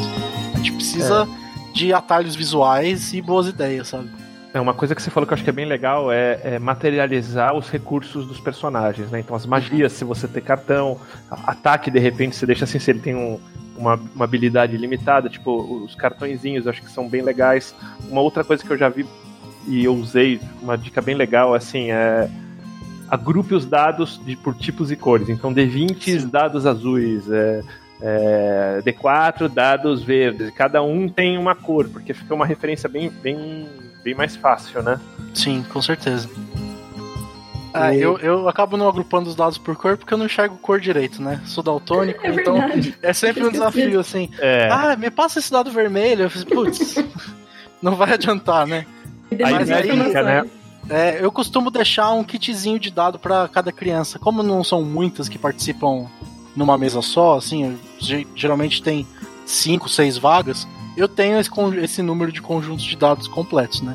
Então eu deixo um conjuntinho para cada uma e aí não precisa ficar competindo por dados, esticando a mão lá para pegar o dado do outro lado da mesa. Tem funcionado. E XP ou Milestone para ah, jogos mais compridos? É, eu uso Milestones, porque geralmente eu narro one shots. E aí eu não sei se a criança vai voltar na semana seguinte ou não. Fazer um cálculo de XP às vezes mais atrapalha do que do que ajuda e pode gerar um, uma competição também. Ah, eu vim duas sessões, eu tô com 600 de XP e você só veio uma, você tá com 300. Até e pra gente é chato, né? Ficar fazendo esse cálculo. É, não, não precisa, sabe? Aí acho que você veio uma sessão, você passou de nível pra próxima, pra próxima one shot. Não tem problema. Acho que é mais rápido, mais fácil. E roleplay de combate, assim, você faz em D&D das ações? Ou você, você já falou, tipo, que na, na parte descritiva de, de cenário, sim, nas ações, você estimula a criança a fazer também? Como é, como é que você faz isso? Tá, então, aí já é um pouco mais delicado, porque o combate ele envolve essa visualização da violência, né? Então, assim, uma coisa que me ajuda muito a reduzir a violência na mesa é mapa e miniatura. Então, você tá com a miniatura do Goblin e o Goblin morreu, você tira a miniatura do mapa. É, isso facilita, você não tem que falar, ah, ele caiu e tá mergulhado. Explodiu a cabeça dele. Poça de sangue, é, sabe, resfolegando. Não. Então você simplifica um pouco, e aí assim, ó. Ah, o, o, o rico cheio das miniaturas. Não. Eu faço. Eu, eu assino um Patreon, que é bem baratinho, é, é um dólar. É por verdade, mês. você me mostrou. É, de miniaturas de papel. É, Então é, o Paper Hero, se eu não me engano. E aí eu pego esses arquivos, é, eu, eu tento otimizar a impressão, então eu abro ele aqui no InDesign, junto as miniaturas todas num papel A3, levo numa gráfica rápida que tem aqui, imprimo em papel couché, corto e colo. Dá um trabalho, mas essas miniaturas vão servir para sempre, né? Então eu tenho lá é, 10 goblins, 10 orcs, 5 feiticeiros, 2 Amberhooks, tudo guardadinho na caixa. E aí eles têm bases de cores diferentes, então, ah, esse é um monstro 1, monstro 2, então fica fácil pra gente fazer o controle. E usar o, os mapas e as miniaturas facilita um pouco para as crianças também, que ainda podem não ter essa capacidade de abstração, assim, de, de usar teatro da mente, né? Então elas vão ter um é, um artefato na mesa que vai permitir que elas interajam com aquele cenário de uma forma é, mais, mais concreta. Então você vai andar seis quadrados e vai bater nesse monstro. Ela consegue mover a peça e também conversa com o jogo de tabuleiro, coisas que elas podem Hum. ter outras vivências, né? Facilita um pouco na hora de explicar e do jogo rolar. Descrições assim é, de combate mais detalhadas rola mais com adolescentes, mas aí você já tem uma liberdade um pouco maior de conteúdo, né? É, Com é, adolescentes você consegue trabalhar até temáticas mais complexas, então facilita e facilita alguns aspectos, dificulta em outros, mas é diferente a experiência. é o que o Balbi falou, né? Tipo, a dificuldade de prender atenção e eu acho que esses elementos visuais de jogo, que seja marcador Ah, sim. com tampinha, é, acho que traz mais a. Acho que até os adultos, né? Pro jogo. Então, Sim. teatro da mente, never. Não, never não. É um termo muito, Muito forte. forte. né? É muito forte. É, de vez em quando é legal fazer cenas mais curtas usando sua imaginação. Então, aparece um monstro só, você não precisa montar o tabuleiro para colocar aquele monstro. Dá para tentar abordagens diferentes. Inclusive, eu gosto de praticar com as, com as crianças, com os jogadores, essas, essas abordagens, né? Então, ah, tem um monstro aqui. Como, que, que vocês vão fazer? Ah, Léo, você não vai pôr mapa? Não, não precisa, vamos agir rapidinho. E aí a gente ganha um tempo também, porque a gente faz sessões curtas, né? E aí otimiza tal. E aí quando você tá num, num combate que é mais importante, numa coisa que é para ser o grande desafio daquela sessão, aí você monta o mapa, põe as coisas bonitinhas e tal. É, uma, uma coisa que eu li, que eu achei bem interessante, eu, eu aplico sempre, né? Principalmente para menores de, de 12, de uma forma geral, é deixar, tipo, assim, o maniqueísmo, deixar a coisa mais preto no branco, menos tons de cinza, assim. Ah, sim. Então, motivação dos claras dos NPCs, é, bondade e maldade bem, bem clara, assim, não relativizada, né? Uhum. Também os puzzles a- adequados aí à, à idade. Então, tem um plot mais, é, é, Mais objetivo, né? mais objetivo e que, e que a- a- as pessoas que estão ali, da idade que são, elas possam absorver, né? Com certeza. Ainda mais pensando que, eh, trabalhando na estrutura de one shot, você tem que ter uma, uma sessão mais objetiva. Você não vai colocar um grande enigma que vai precisar de muito tempo para ser resolvido, porque aí você vai dispersar o grupo, né? Vai perder a atenção deles. E acho então que acho que dentro desse contexto, por exemplo, quanto mais no- novo, sim, não tenha vergonha de usar o Railroad, né? Tipo aquela coisa bem mais, acho que as crianças até precisam um pouco mais desse dessa linha reta da aventura, você conduzir mesmo elas, né? Sem É. aquela situação mais sandbox de que, que às vezes acho que embola muito meio campo ali, né? É, assim, pelo menos quando você tá apresentando o jogo, o jogar uma, uma aventura em trilho é importante. Porque você consegue planejar algumas das coisas que elas vão passar, né? Então, um tipo de desafio, ah, uma armadilha, um desafio de raciocínio, um combate, é uma porta escondida. Você consegue planejar essas coisas e elas vão encontrar, mesmo que não seja na ordem que você colocou, elas vão passar por aquela experiência. Eu tenho, eu tenho uma, uma sugestão que é um pouquinho diferente, é, que é para você tentar é, não, não necessariamente botar um railroad, mas você trabalhar às vezes com uma situação só. A primeira coisa que é, é essa situação ser uma, um plot simples, né? um problema simples de ser resolvido, ou seja, que não tem milhões de partes complexas, você consegue resolver de uma forma. E aí você coloca eles nesse problema e pergunta o que vocês, vai, o que vocês vão fazer. E aí a resposta pode ser qualquer uma que eles encontrem para resolver aquele problema. E aí, resolvido aquele problema, acabou a sessão, né? Aí eu acho que pegar pelo simples e, e dar liberdade é um, é um caminho que funciona também, eu acho. Dá Sim, uma acho. liberdade diferente do Railroad, sabe? Uma, uma liberdade mais situacional ali. Falar só, narra o problema e fala, bom, agora é com vocês. E acho Porque que criança é muito criativa, né, cara? Sim, sim. Elas sempre vão achar uma solução que você não se preparou pra pensou. ela. É, você pensa num desafio, você fala assim, ah, esse aqui eu ganho acho que uns 20 minutos e tal. E aí elas têm uma ideia genial e você fala, isso não Mas isso deve ser aconteceria muito legal, casa. né? Sim. É, é, é, é mágico, né? As crianças. É, pode ser que tão- te desarme, assim, e tal, né? Se já tava planejando alguma coisa, mas deve ser legal. Até pra você, tipo, pensar em outras coisas pros seus próprios jogos, né? E pra elas terem um momento de brilhar, assim, que é uma das Sim, coisas que eu verdade. aqui, que eu gosto de fazer, assim. é, tem quatro jogadores, então eu tento fazer com que cada um deles tenha pelo menos um Uhum. grande momento. na Ah, sessão, que legal. Né? é bem legal. É, ou então a gente ah, trabalhar uma grande ideia e dar o valor pra quem teve essa ideia. Uma Uhum. coisa que aconteceu numa, numa mesa que eu tava narrando, eu coloquei uma porta secreta e ela era um alçapão no chão. E o grupo tinha duas crianças, é, uns dois adolescentes assim de uns 15, 16 anos e tinha um amigo meu adulto jogando também. E tava Uhum. todos os personagens querendo resolver com teste de percepção, com investigar, com teste, né? E ninguém tava conseguindo, ninguém tava achando esse alçapão e eles estavam achando que era uma porta é, mágica, invisível, porque eles não estavam conseguindo só procurando, né? E aí a criança, ela resolveu puxar o tapete e viu a fresta tal.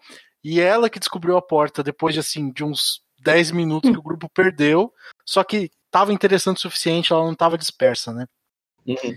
E aí foi natural que o próprio grupo é, fez a, a, a festa, né? Eles levantaram o menino, fizeram uma folia lá, ele ficou super feliz e tal. E ele achou, assim, ele não rolou dado, sabe? Ele teve uma ideia e era aquilo que estava escrito mesmo. E não tem porquê você ficar criando dificuldade, né? A ficha que você comentou, você traduziu, né? Ah, eu traduzi, traduzi. E os Traduzi de um jeito mais simples também, né? Então, você não tem todos aqueles traços de personalidade. Eu, eu uso meio que o personagem como um avatar do jogador, né? Meio Caverna do Dragão mesmo. Uhum. Mas Essa é mais outra old coisa até, mas soltou, facilita, né, pro, pra criança. Ô, cara, não, isso é, isso é bem interessante, eu acho que é uma dica bem legal, não só na ficha, mas é reduzir regras que, assim, mais táticas, estratégicas que não tem sentido. Então, por exemplo, É, não. É, na, na linha de combate mesmo, cara, tira bônus action, é tipo ação, movimento, ponto, né? Uhum.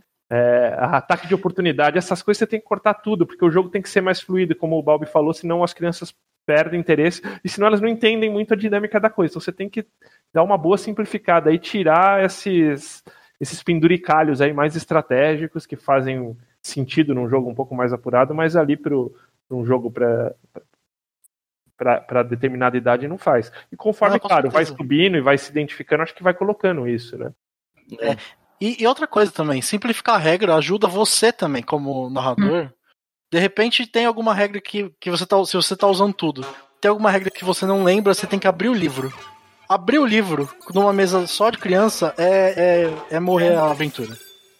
É. Porque você vai ficar perdendo tempo procurando como aquilo funciona, sabe? Não, é melhor você arbitrar no momento e, e resolver aquilo da forma como te parecer mais adequado. E aí depois você vai e tira a dúvida. Mas não tem por que você dar uma ficha com talento, com um monte de ação bônus, não, não precisa. É, o que eu costumo, assim, no começo eu só usava ficha traduzida, depois eu fui adequando, porque eu fui ganhando experiência, né? Nisso, e fui vendo o que funcionava, o que não funcionava. E aí, a última vez que eu dei atividade para as crianças, na parte de habilidades da ficha, eu escrevi assim: o que você pode fazer no seu turno? Ah, você pode atacar, você pode usar uma perícia, você pode se esconder, você pode se movimentar, você pode se movimentar e atacar, esse tipo de coisa. Uhum. Um E aí já facilitava referência. também uma lista de opções, né? Não, Sim. top. É uma coisa que eu acho que é legal de fazer também é, é, em relação a item mágico. Em vez de você botar item mágico, que é uma espada que dá mais um, uma espada com não sei o que, um escudo, cara, tenta botar aquele immovable rod, né? Aquele, aquele Ah, farinha que não se move, um, por- um buraco portátil, uma bag of holding, né? Que tipo são itens que têm Os uma itens utilidade- maravilhosos. É. É, exatamente, que eles têm uma utilidade que é, é- Pô, tem uns que são quase desanimados, né? E, e que eles Sim. dão uma. Eles avivam a imaginação de um jeito que uma es- uma espada mais um não faz, né? É, espada mais um não significa nada, né? Uma espada que no lugar da lâmina ela tem uma língua de fogo é muito mais interessante. Exatamente, uma espada trinkets. cantora. Uma espada cantora, assim. Os trinkets também, né? Que são aqueles. É, criança gosta, viu? É verdade. Eu costumava de mestrar falando assim: que cada um começa com um item que quer, que, que Uhum. deseja. Um fala. Aí, cara, eu inventava cada uma, cara. Tinha um que tinha uma armadura, parecia uma armadura de robô. A, a menina tinha uma capa, ela queria uma capa de, de invisibilidade só. E aí, depois de um tempo, ela falou: Ah, não, eu quero, eu, eu quero que, se- que ela faça amizade com o unicórnio. E tá bom. É uma capa da invisibilidade que faz amizade com o unicórnio. Pronto. E aí você deixa, cara. É, você- Também. Essa Olha, essa é uma ideia legal, dá pra aplicar numa próxima. Numa próxima vez aqui que eu for dar essa atividade, viu? é, Ô, é curioso. Valdir, se um dia você for meu DM, eu vou querer uma capa do unicórnio, cara. Mas ela é feita de unicórnio? Não, ela. Nossa. Eu quero fazer amizades com unicórnio. Ah, tá. fazer amizade. que cruel. Porque se ela for feita, você nunca vai fazer amizade com o unicórnio. Nossa. É, o- E você Aquela tava falando que não tem, não tem tanta. Não tem tanta violência, querendo des- desfolar o uni- o unicórnio. É, então. Mas esse negócio, acho que tá muito no, no campo da criança surpreender, né? Se você, eu lembro, por exemplo, quando eu era menino, na cidade mesmo, 8, 9 anos, a gente brincava de He-Man, pô, tipo, pegava a espadinha lá de plástico, a gente tacava no cara, daí, tipo, se a gente achava que matava o cara, tipo, ele tinha que ficar deitado no chão com a espada presa no braço, pronto, que é morto. E- É, o poder do faz de conta, né? A gente tem que ter isso em mente que é muito, muito forte pra criança. Então, se você é, narrar direitinho e deixar ela dar asa pra imaginação, ela vai se animar com aquilo, ela vai curtir a experiência, ela vai pedir pro pai levar ela na próxima semana, sabe? E tem que ter jogo de cintura, né? Eu, eu, eu me lembro de um vídeo que eu vi da, da Disney. Eles têm lá, tipo, um. Que é uma atração que eles têm. É um training camp de jovens Jedi. Então você deixa lá seu filho de 5 a 6 anos, eles ficam num palco lá, eles ficam treinando com o mestre Jedi, porque no final cada um vai enfrentar o Darth Vader. assim. Uhum. E 99,9% das crianças enfrentam o Darth Vader. Quando chega uma menininha, tipo, o mestre fala assim, vai lá, tipo, você bate, era pra bater as espadinhas com o Darth Vader, ela vai lá, rende a espada e ajoelha pra ele. Assim, vi vi esse Esse vídeo. é Eu vi, é maravilhoso. muito bom. Daí o A Darth Vader de ele fala, não, não, não. Tipo, ele, é, ele, ele levanta e leva ela, porque você é cara, tipo, é a cabeça da criança, né? Uma City já. Muito bom. Sim. Bom, E, ah, bom, se eu puder falar de algumas experiências apócrifas, Sembiano, claro, por favor. Tá bom. Então, assim, é... quando eu tô lá dando atividade, eu já testei alguns sistemas diferentes também, né? Então, eu usei o Espadas Afiadas do Diogo Nogueira. E aí fiz eles rolarem os atributos e tal, lógico, é, suavizando o tema, né? Mas pra gente, para eles terem uma experiência diferente de criar o personagem rápido e de outro, outro sistema de regra mais simples. Uhum. E ele funcionou muito, muito bem. Tanto que teve pai vindo perguntar pra mim onde que comprava aquele livro que ele ia comprar pra ler pra jogar em casa. Porque ele viu que era um livro pequeno, com regras mais simples assim, e que ele acompanhou a sessão, né? Então deu pra ele se interessar por, pelo livro também. Ah, eu já narrei também Mundo das Trevas.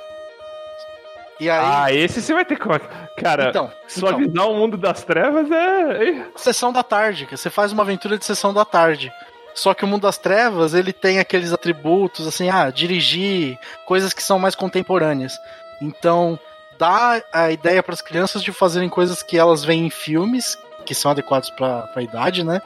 Mas que elas não têm essa possibilidade no D&D. Então, ah, ela vai com uma carroça com burrico para uma Ferrari na garagem do pai, sabe? Tá Uhum. lá na ficha dirigir, é, dirigir três. Então ela sabe dirigir, ela pode ir de carro para um lugar e tal. Isso eu fiz uma one shot também, deu certo. E o, um último jogo que eu, tem, que eu, que eu joguei, que foi uma Ferrari na garagem, me parece que você usou o mundo das trevas pra rolar, tipo, um. Ferris Bueller. É, um curtindo a vida doidado que você jogava Isso. influência ali nos caras. Foi isso mesmo. Foi, porque tinha que bolar aula na escola. E aí eles pegavam o carro do pai para dar uma volta e resolver um problema. Foi, foi bem baseado mesmo em curtindo a vida doidado. E aí, um último jogo que eu, que eu, que eu joguei com as crianças, e não é bem um RPG, é mais um story game, né? É um jogo de cartas da Avery Alder. Ela é a autora do Monster Hearts. E Uhum. esse jogo chama Quiet Year. Não sei se vocês já viram, Não. mas ele é um jogo de desenhar mapa. Então, você faz parte de uma comunidade que acabou de expulsar uns invasores que dominaram a Terra por X tempo. Então, vocês acabaram de expulsar os chacais e agora vocês têm um ano de relativa paz para reconstruir a comunidade. É, Hum. Esse baralho ele é composto de 52 cartas. É, cada naipe é uma estação do ano e cada carta é uma semana.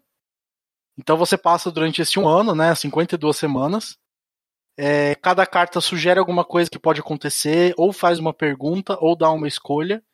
E aí, cada rodada, um dos jogadores representa um, um, grupo, um grupo assim da comunidade, toma uma decisão e vai desenhando no mapa.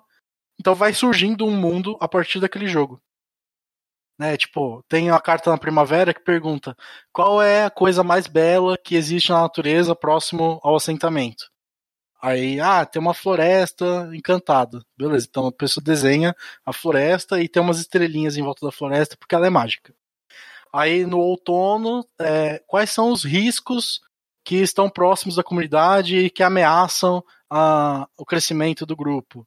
Ah, então, perto dessa floresta tem um grupo de lobos, né, uma matilha de lobos que ataca as pessoas que, que saem da estrada.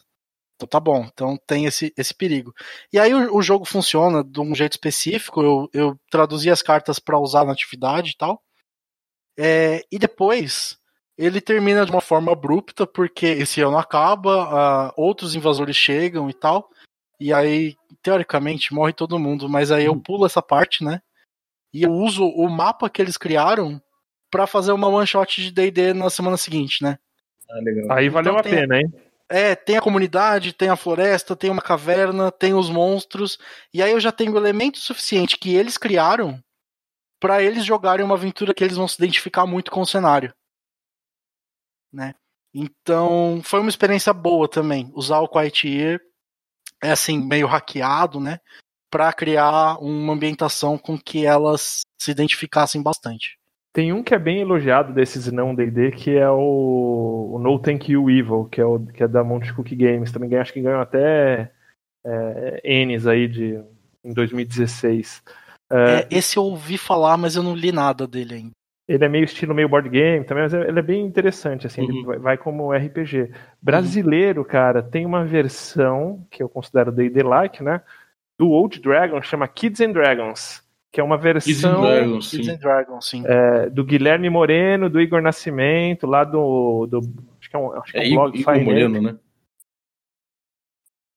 Igor Nascimento, Guilherme Moreno, né? É, Igor Nascimento, é. Não, Igor Moreno Guilherme Nascimento. Pronto. que são, são os dois do Flying Ape. e, e esse tá em português, e tá com aquelas regrinhas mais estilo old school, assim, do, do, do Dragon. Tem em inglês também, do Jim Johnson, que acho que é essa mesma versão. Uh, tem uma versão de, de, quarta edição que fez bastante sucesso nos Estados Unidos, que chama. Uh, eles chamam de uh, Monster Slayers, né? Que é o The, the Heroes of Hesiod and the Champions of the Elements, que já são mais nas regras de quarta edição. E para quinta, é, tem essa versão que é o Enough and His Cake, que tá gratuita também na, na Dames Guild. O que eu acho interessante da Enough and His Cake é que ele vem com uma aventura. Porque, por exemplo, o Kids and Dragons é bem legal, mas ele não vem com uma aventura, então não te parametriza muito. Assim. Uhum. É, uma pena que só tem em inglês, mas a versão em português do Gold Dragon é bem. Fica bem interessante também, bem legal. Né? Então uhum. você tem as, todas as edições cobertas aí, né? Já tem uns anos aí que a gente tá tendo que se virar com material em inglês, né? E acaba sendo um pouco difícil de introduzir novos jogadores com isso. Mas vindo agora em português, vai, vai melhorar bastante o cenário. Sem dúvida. Poxa, deixa eu tirar umas dúvidas aqui dos ouvintes, que pô, super agradeço a participação da galera quando a gente bota aí alguma, alguma pauta. O pessoal sempre manda dúvidas, né? Uhum. E aí eu vou mandar para os três aí, para vocês me falarem cada um o que vocês acham. Então, para crianças, vocês acham que é mais fácil e ou divertido do que para adultos? Ser dungeon é, é, é ser é, perdão, se ser dungeon master para crianças é, é, mais fácil ou mais divertido do que ser para adultos? Tá, quem começa? Pergunta do Rafael Moraes. Ah, você já teve a experiência dos dois, né, Léo? Olha, eu acho que depende de você. Se você uhum. tá na pegada de narrar pra criança, você vai se divertir. O importante é você é, ter cuidado com as suas expectativas, porque a experiência é diferente com os dois grupos, né? E a diversão, ela tá em você alcançar ou não suas expectativas, geralmente. Se você souber moldar elas pro tipo de experiência que você vai ter, você vai se divertir. É, eu, eu gosto de narrar para criança porque elas têm ideias muito diferentes do normal. Mas eu também gosto de narrar para adulto porque eu trato de temas muito diferentes, né? É, cara, eu, eu curto muito é, mestrar para criança porque tem essa coisa completamente. É, a verossimilhança delas até diferente, sabe? Elas têm mais uma, uma elas são mais lenientes com, com o espaço imaginativo delas do que, do que a gente, né? Então você acaba tendo que fazer um exercício de dizer mais sim, aproveitar o que elas estão trazendo. E isso às vezes é uma coisa que para mim foge um pouco do, do, tipo de jogo que eu gosto mais de jogar. Uhum. Entendeu? Por outro lado, é uma satisfação imensa ver para onde vai aquela loucura que as crianças estão inventando. Mas eu fico mais cansado, pra ser sincero. Eu, é. Eu acho que é mais desgastante, né? Exatamente. É. É. E você, como tem que ficar pescando a atenção de todas elas.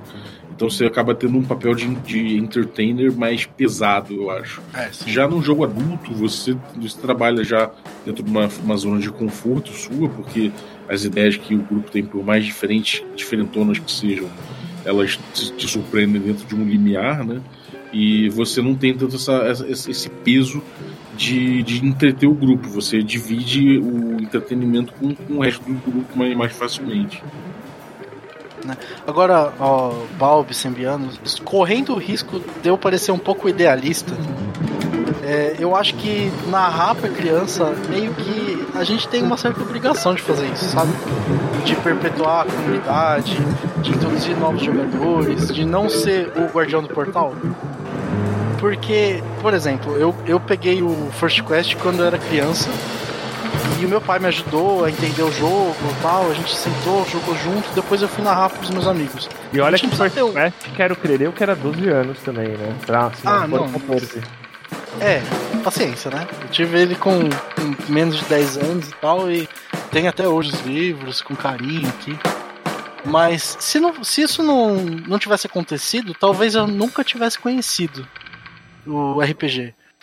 E eu acho que ter essa chance, se você óbvio, né? Tá num lugar onde isso é, pode acontecer de um jeito tranquilo, narrar para criança é um jeito de você introduzir alguém naquele jogo, de você aumentar a comunidade, de você fazer o RPG se tornar mais forte, mais conhecido.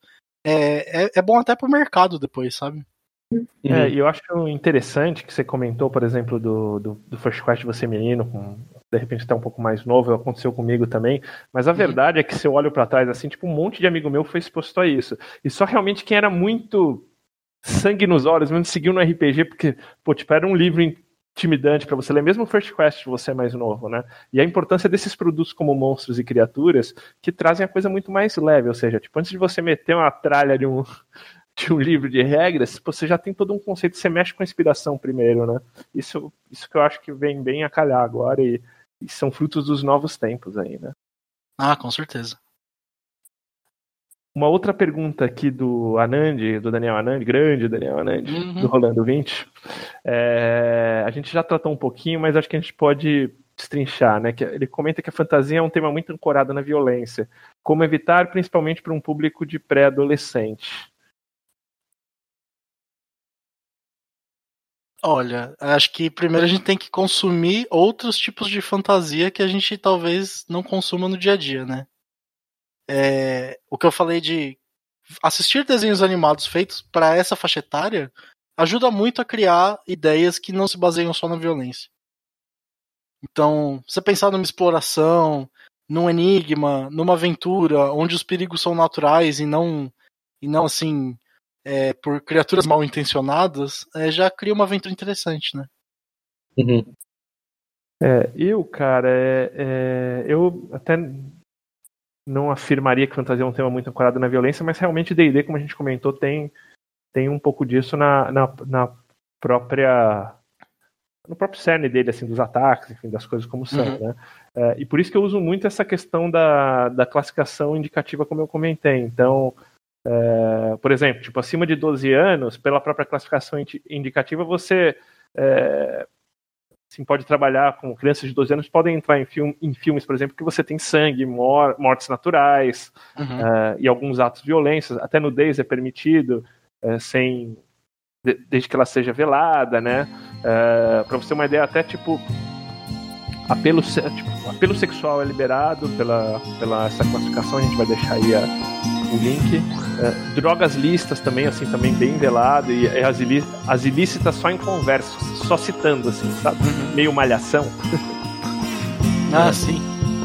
Ah, já depois de 14, por exemplo, tipo, é, a própria classificação indicativa ela permite que você tipo, mostre em filmes é, personagens alucinados a, a, devido à droga ilícita, já algum grau de erotização, vulgaridade, né? É, é, já acima de 14 anos, preconceito, assassinatos, é, estigma, estigmatização já são temas que são tratados, né? Daí vai, depois 16, 18 tem estupro é, e uma série de outras coisas que o que vai fazer o, o, maior de 18 basicamente é, é glamorização da violência, que já é aquela violência estilo tropa de elite, né? E, e é, apologia às drogas. Né? É, exatamente. Então, é, eu uso muito essa referência aí também, porque, é, poxa, para minha filha, eu acho que dá para rolar um, para ela um, um, starter set fácil ali, né? Uhum.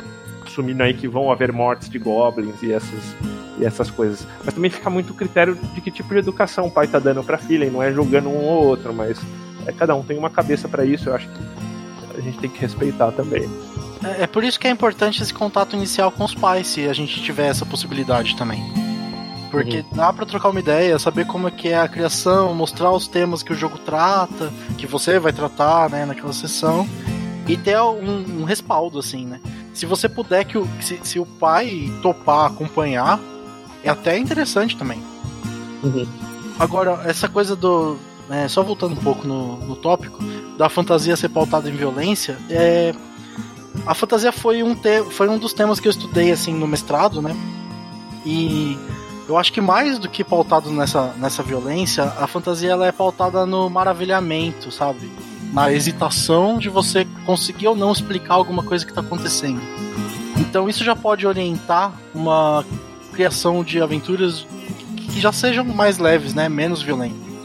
você colocar coisas que não são fáceis de explicar e que é, é, os jogadores, né, os, os, personagens, eles vão ter aquele tempo de dúvida. Ah, mas o que será que é isso? O que será que está acontecendo? E eles vão ter que tomar uma decisão é, voluntária de aceitar aquilo como sobrenatural. Isso faz parte do, do que é a fantasia, assim, né? Pelo menos na definição literária dela. Que uma coisa legal também é que dependendo da idade da criança, é, os conceitos assim, tipo de morte e tal, é uma coisa que é, é não palpável, né? Uma coisa que é abstrata e eu acho que dá para usar isso bastante, né? Até no livro mesmo, eles, é, sei lá, por exemplo, na, na página do observador, né? Tem lá os pedúnculos e tal, e aí ele fala, é, por exemplo, ah, se você for atingido por esse raio, você já era, entendeu? Não precisa falar, tipo, ah, você cai morto e blá blá blá. Então, assim, é. acho que dá pra aproveitar um pouco dessa, dessa é, abstração, que assim, essa abstração da morte da criança, ela é negativa, entre aspas, em alguns momentos da vida, né? Mas numa, numa coisa mais lúdica, numa brincadeira, tudo bem, que é o fato, por exemplo, de, é, de filmes com classificação mais baixa mesmo ter a batalha, mas não mostrar o sangue, entendeu? É a mesma coisa, você sabe ali, você tá assistindo, você vê que aquilo.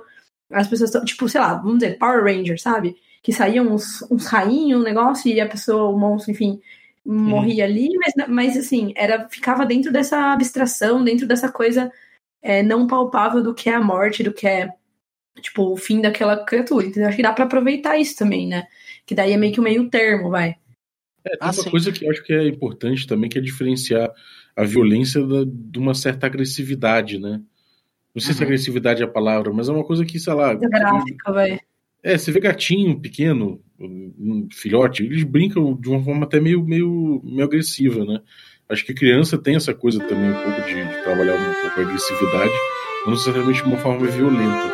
Então, acho que é, isso que a Jana falou de, às vezes, você tem o um espaço de, de, de, uma coisa mais enérgica, uma... Escape pra ele também, eu acho. É, exatamente. Mas que não, não, não suscite violências ou, ou cenas, sabe, que sejam muito, muito cruéis ou algo assim. Eu acho que é possível chegar nesse espaço, entendeu? Tratar do tema sem fazer apologia por ele, né? É, exatamente. É. E tem outra coisa também que a gente acho que não comentou, mas a gente tá pensando muito da violência é, praticada pelos personagens contra os monstros, mas pode acontecer que os personagens venham morrer também. Hum. E aí, isso numa sessão com crianças, eu evito. É, não. Então, é. a criança, o personagem caiu desmaiado, ou você tá meio tonto, é, você tá fora de combate por essas duas rodadas, depois você consegue é, respirar fundo e voltar. Alguma coisa assim, né? É, elas que... se apegam, elas se apegam, né? Eu é. acho que assim, acima dos, dos 10 anos, acho que já dá para você trabalhar algum conceito desse, principalmente mais acima dos 12, assim, mas realmente uhum. antes é, é, bom evitar. Daí é bom dar o FUD, que eu sei que o Balbi não curte muito. eu, cara, eu, eu olha, eu, eu, cheguei num ponto que eu botei, eu botei o, o filho da Shon, que é minha, minha namorada, minha namorada, Uhum. Que, cara, ele já mestrou, ele já mestra, ele já pega o joguinho e mestra. Não D&D exatamente, mas uma coisa parecida ali que eu, que eu turnei para ele. E ele, ele, em primeiro lugar, ele não faz, ele não faz tuning de dado, não faz jogo aberto. E, cara, eu, eu fui deixando ver até onde ele chegava, né? Ele, ele trabalha muito, o jogo dele é, é um pouco agressivo, apesar de não ser violento, tem muita disputa, sabe? E eventualmente tinha problemas que os personagens caíam, ficavam, é, se, se for de ficar atordoado, de não conseguir fazer alguma coisa, ser preso. E, eu achava muito, muito interessante o jeito que ele, que ele, que ele lidava pra, com isso. Eu tentava não, não interferir, sabe? Então depois de terminar tudo, eu falava com ele, pô, de repente você foi meio duro ali, não precisava ter deixado a pessoa ali ficar tanto tempo sem fazer nada, sabe? Uhum. Qual a idade coisa... dele, Bob? Ele tem 13 anos. Ah, sim. É, é uma, é uma idade engraçada, né? Porque é. traz uma. Assim, vejo pela minha filha, eu lembro quando ele tá falando assim. É, que ela gostava mais das vilãs do que da, das princesas. então acho que não é julgar também, é um pouco entender assim o ponto de vista, né? É, e, como mestre, você, você, coloca ele numa posição que, que, é, que é curiosa, porque ele tá, de certa forma, não vou dizer antagonizando, né? Mas ele tá ali, ele tá numa, numa posição de desafiar sem antagonizar, que é uma coisa que, que é um limiar que ele foi pegando aos poucos, né? Eu achei curioso isso. No início ele ficou até meio meio. Ele foi ficando meio acuado, sabe? Porque ele via uhum. todo mundo querendo resolver as coisas, ele queria dificultar, e aí ele dificultava às vezes de um jeito que não era muito interessante, porque ele estava antagonizando. Aí ele chegou a ficar nervoso no momento eu cheguei. Pô, Vicente, chega aqui, vamos tocar uma ideia. Aí foi todo mundo comer pizza, beber, beber cerveja, não, beber refrigerante. Quando voltou, ele já estava numa outra, entendeu? Ele ouviu, ele entendeu o que estava acontecendo e passou a antagonizar bem menos. Aí ficou, e ele mesmo se divertiu mais. E aí ele chegou para mim e falou: É, realmente, tio Balbo, depois que eu voltei, depois que a gente voltou da pizza, eu, eu, eu, fiquei, eu fiquei menos teimoso e ficou muito melhor, né? Eu falei, é, tá vendo? Uhum. Era fome, Balbi. Fome com criança. Era fome.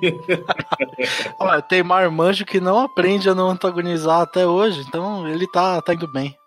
É, exatamente. É legal, cara. Criança aprende você... muito rápido, né? Aprende rápido.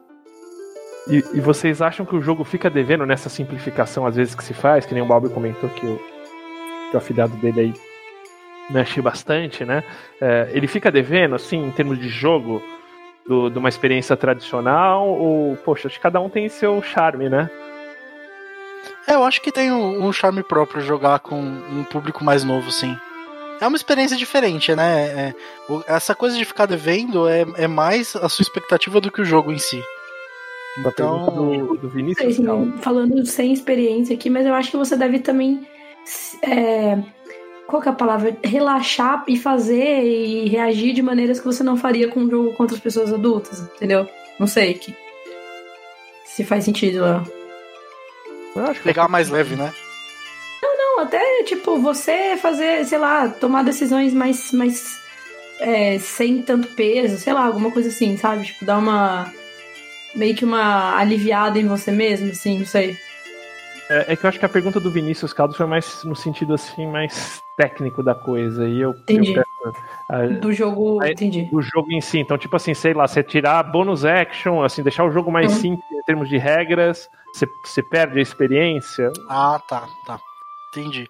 É, o, o, o, você perde aquela coisa do combate mais tático, né? Das mais amplas variedades de ação e, e, de ataque, uma lista de magia reduzida também vai tirar algumas possibilidades. Mas. o D&D original que... tinha, tinha, não tinha nada disso, né, Balbi? Cara. Pois é. Pô, anos e anos e anos. É, olha, eu, eu teve. A última experiência que eu tive de RPG com, com, as, com as crianças foi com DDBX, com, com o Reto Colony do, do Labyrinth Lord. Uhum. E ali, ali eu tava usando todas as regras. Uhum. É, então, quando eu então- comecei a jogar também, o mago tinha uma magia por dia e não tinha show. É isso, era uma magia por dia, o efeito era, era, era menorzinho, era mais fácil você explicar, tinha menos coisa ali, menos, menos interações técnicas, então o espaço imaginativo fica muito no diálogo entre mestre e jogador. Então acho que ficou muito bom. Então a gente veio num crescendo, sabe? Ele agora tá já pegando um pouco mais de regra, é, do que antes, então acho que vai crescendo. Eu acho que o D&D atual é muito difícil uma criança pegar de cara, né? Uma criança de 12 anos e tal. Pegar de cara, assim, e aprender tudo, os passos de regras é muito difícil. Ah, acho que sem alguém para facilitar isso é difícil mesmo. É, então... Mesmo assim, cara, acho que é normal que ela vá pegar faltando muita regra ainda, entendeu? Então, assim, uhum. Você que é adulto e liga muito para isso, que a tua experiência de D&D tá muito calcada nisso, pode ser que você sinta, uma, sinta falta desse, desse espaço. Então, é aquela coisa, né? Não, não, não é porque você está jogando agora com as crianças que você, precisa, você, você vai conseguir se desfazer do seu grupo de adultos. é, pois é. Mantenha, sabe? Até porque quando eu jogava RPG quando era criança, eu buscava uma coisa diferente, entendeu? Até eu, eu, eu lembro de certas coisas que eu buscava quando era criança que não é exatamente o que eu busco como adulto, né? Você tem uma outra maturidade, você tem outro senso de, de narrativa. Então, acho que é natural que você mantenha o teu grupo, porque acho que o que você vai buscar é aquilo mesmo. Por mais que seja divertidíssimo brincar com as crianças, né? Ah, super, super, super, cara. Acho que é bem essa pegada mesmo. Daí vem o nosso querido José Carlos HF, que pergunta se vai vir mais material para este público. E a Jana já falou que vai, né, Jana? yes! Furo de reportagem. Espero que tenha mais ainda. Tô ah. torcendo pra vir todos. Ó, a Jane está disponível para traduzir os, os DMs Guild devidamente remunerada aí, ó. esses outros livrinhos de criança que ela já está especialista já. Mandem, mandem jobs. Acho que deu, hein, Bob? Acho que a gente cobriu bem aqui com a ajuda da Jane e do Léo, né? É, Foi, foram dois assuntos muito bons, assim, para, paralelos, né? Vocês curtiram? Olha, rapaz, gostei bastante, viu? Eu também, eu também. As e eu perguntas só agora aprendendo. foram desafiadoras. É, os ouvintes, os ouvintes aqui são, São são, bons. nível, cara. E dizendo que quem deu a sugestão desse episódio foi o Marcelo Craven. Cara, só que tem o nome Craven no nome já ganha meu, que é meu vilão favorito da Marvel. É o vilão, um vilão bom, assim, né? Fosse Craven é- com os dois nomes com a mesma letra, ia ser. É, cara, o Craven jogou o jogo D&D Rule Cyclopedia no, no Perdidos no Play. comigo. Ah, legal. X-Crawl, foi legal. Pô, Hexcrawl é uma coisa que eu tô tentando trazer pra cá. É, tem uma loja de jogo de tabuleiro com os amigos aqui, que são donos. E aí eu tô tentando fazer uma campanha de West Marches meio Hexcrawl lá. Ah, legal, cara. Aí tô desenvolvendo aos poucos e vendo o que que rola, né? Pede pra eles patroni- patrocinarem a ida do Balbi e do Pato Papão pra, pra Bauru, cara, que são os, Olha. Os reis do X-Crawl em tabela. Dia eu chego, eu chego aí. Ah, tá- onde ficar tem, viu? Maravilha. É, bom, algum recado, algum recado final aí, galera? Sembiano, algum recado final?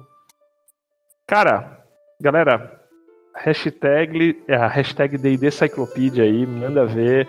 Qualquer comentário da coluna a gente tá sempre seguindo, pergunta, dúvida. É, bom, quer falar comigo, arroba Sembiano, o GG, arroba Brave Sword, que não tá aqui. E fica ligado aí que vai ter novidade aí do regra, né, Balbi? Vai ter, em breve a gente vai ter aí um conteúdo no YouTube chamado D&D Moleque. A gente já soltou aí alguns, alguns vídeos, algumas introduções aí, uns trailerzinhos para gerar um gerar um barulho. A galera já tá já tá curiosa a respeito de como vai ser. A gente tá já editando mais episódios para deixar uma gordurinha. A gente vai botar episódios curtos, diretos, como aventuras de D&D como se jogava em 81 um D&D BX, na época que não tinha nem teste de atributo. Então, um jogo simples, direto, violento, né? Tem que ser. é, Era um, jogo violento, mas que, cara, é, foi muito divertido. A gente jogou o Lost Temple, é, Lost City, que acontece em Mistara, né? E, e, cara, foi muito divertido. Espero que vocês curtam, fiquem de olho nas nossas redes sociais, que a gente tá largando aí o material para fazer barulho até lançar oficialmente. Então, é, twitter.com.br regra da casa, instagram.com.br regra da casa e youtube.com.br regra da casa. É, Ô Balbi, e quem não. E quem quer se preparar, esquentar aí, tem um podcast bem legal que eu ouvi de vocês falando disso, né? Tava o. é, foi o Use Session, a gente fez um episódio aí de, de, do podcast do, do do, do Café com Dungeon falando abertamente aí sobre, sobre como, como foi o processo, né? Até tecnicamente câmeras e questões mais pontuais, até curiosidade de como a gente gravou, de como foi o jogo mesmo, a experiência de cada um ali jogando um jogo que é uma experiência nova, né? Por mais, mais antiga que seja, a gente não viveu aquilo, né? A gente não jogava D&D como se jogava em 81 e foi uma experiência muito interessante mesmo. Acho que é uma, é uma coisa que eu recomendaria a todo mundo que se aprofundar na linguagem do RPG para ver o D&D na época que RPG era um jogo que você jogava criando regras durante a du- conforme, conforme a necessidade durante a sessão. Então era muito curioso, muito legal.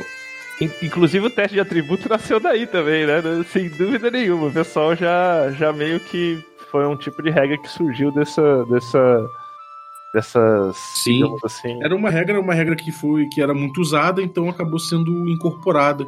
Em 81 ela já aparece no, no BX como uma, como uma, uma sugestão de ruling, né? É, na- na- no capítulo de rulings, ele coloca sob, sob o título de é, There's Always a Chance, que é para você rolar o dado efetivamente abaixo do atributo. Então ele coloca isso como um ruling possível.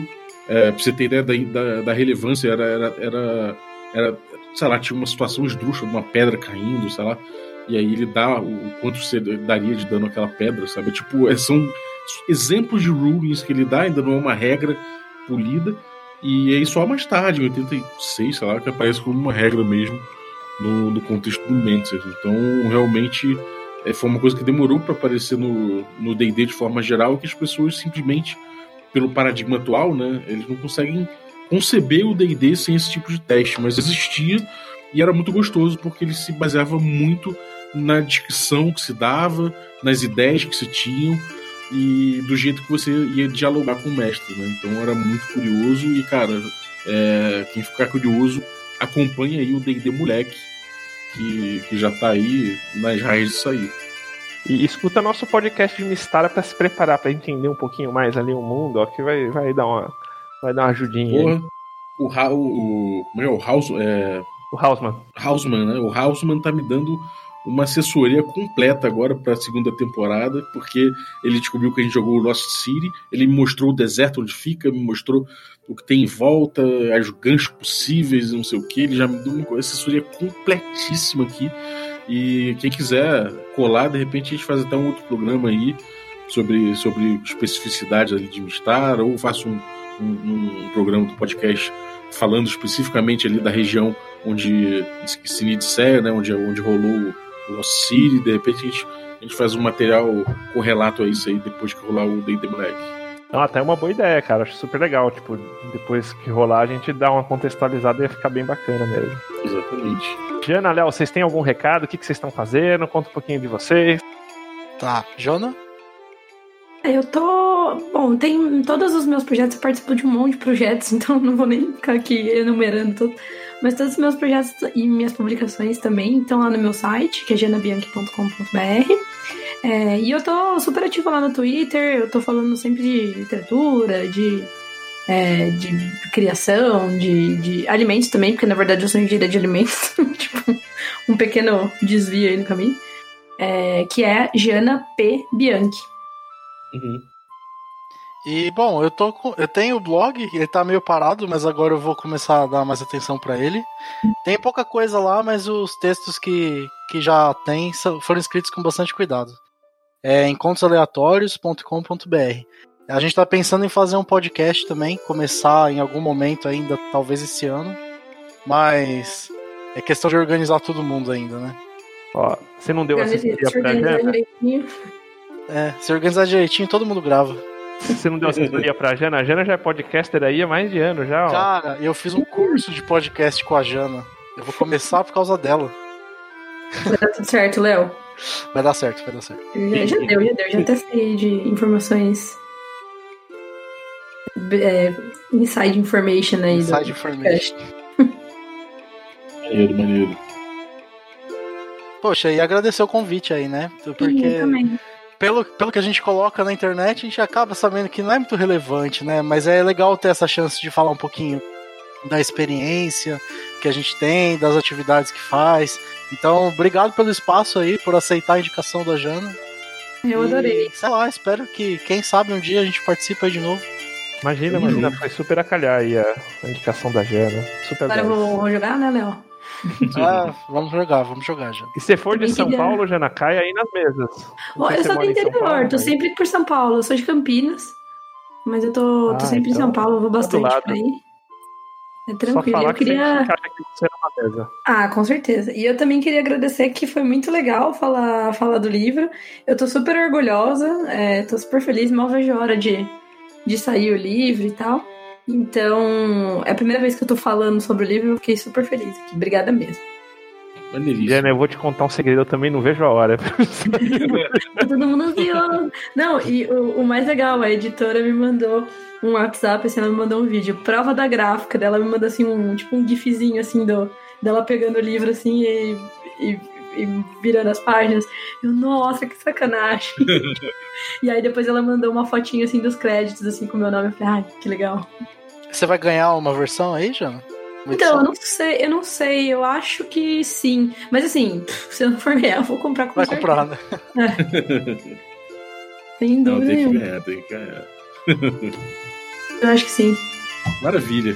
Então, galera, muito obrigado aí, valeu pelo conteúdo, valeu Simbiano aí, é, você que ficou ouvindo a gente até agora, é, vou agradecer aí pela, pela presença e também agradecer se você chegar lá no iTunes ou no Apple Podcast e dar o review do regra do, do, do, Café com Dungeon no Regra da Casa.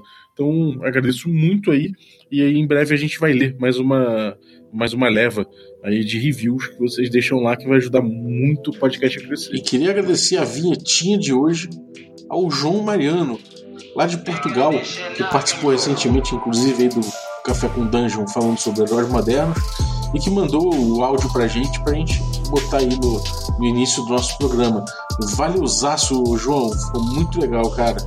E se você que está ouvindo aí quer participar também da vinheta do nosso programa, é só mandar um áudio para o nosso WhatsApp ou Telegram, né? O mesmo número que está ali na descrição do episódio, que eu vou ouvir, se estiver tranquilo, a qualidade boa de ouvir, eu vou botar no programa e vou citar você no final, agradecer aí a sua participação, sabendo que se você mandar o áudio, fica implícito aí que você está liberando o uso para no contexto da nossa vinhetinha, né? Então, muito obrigado. Quem quiser mandar, eu vou agradecer bastante. Valeu, um abraço e até a próxima.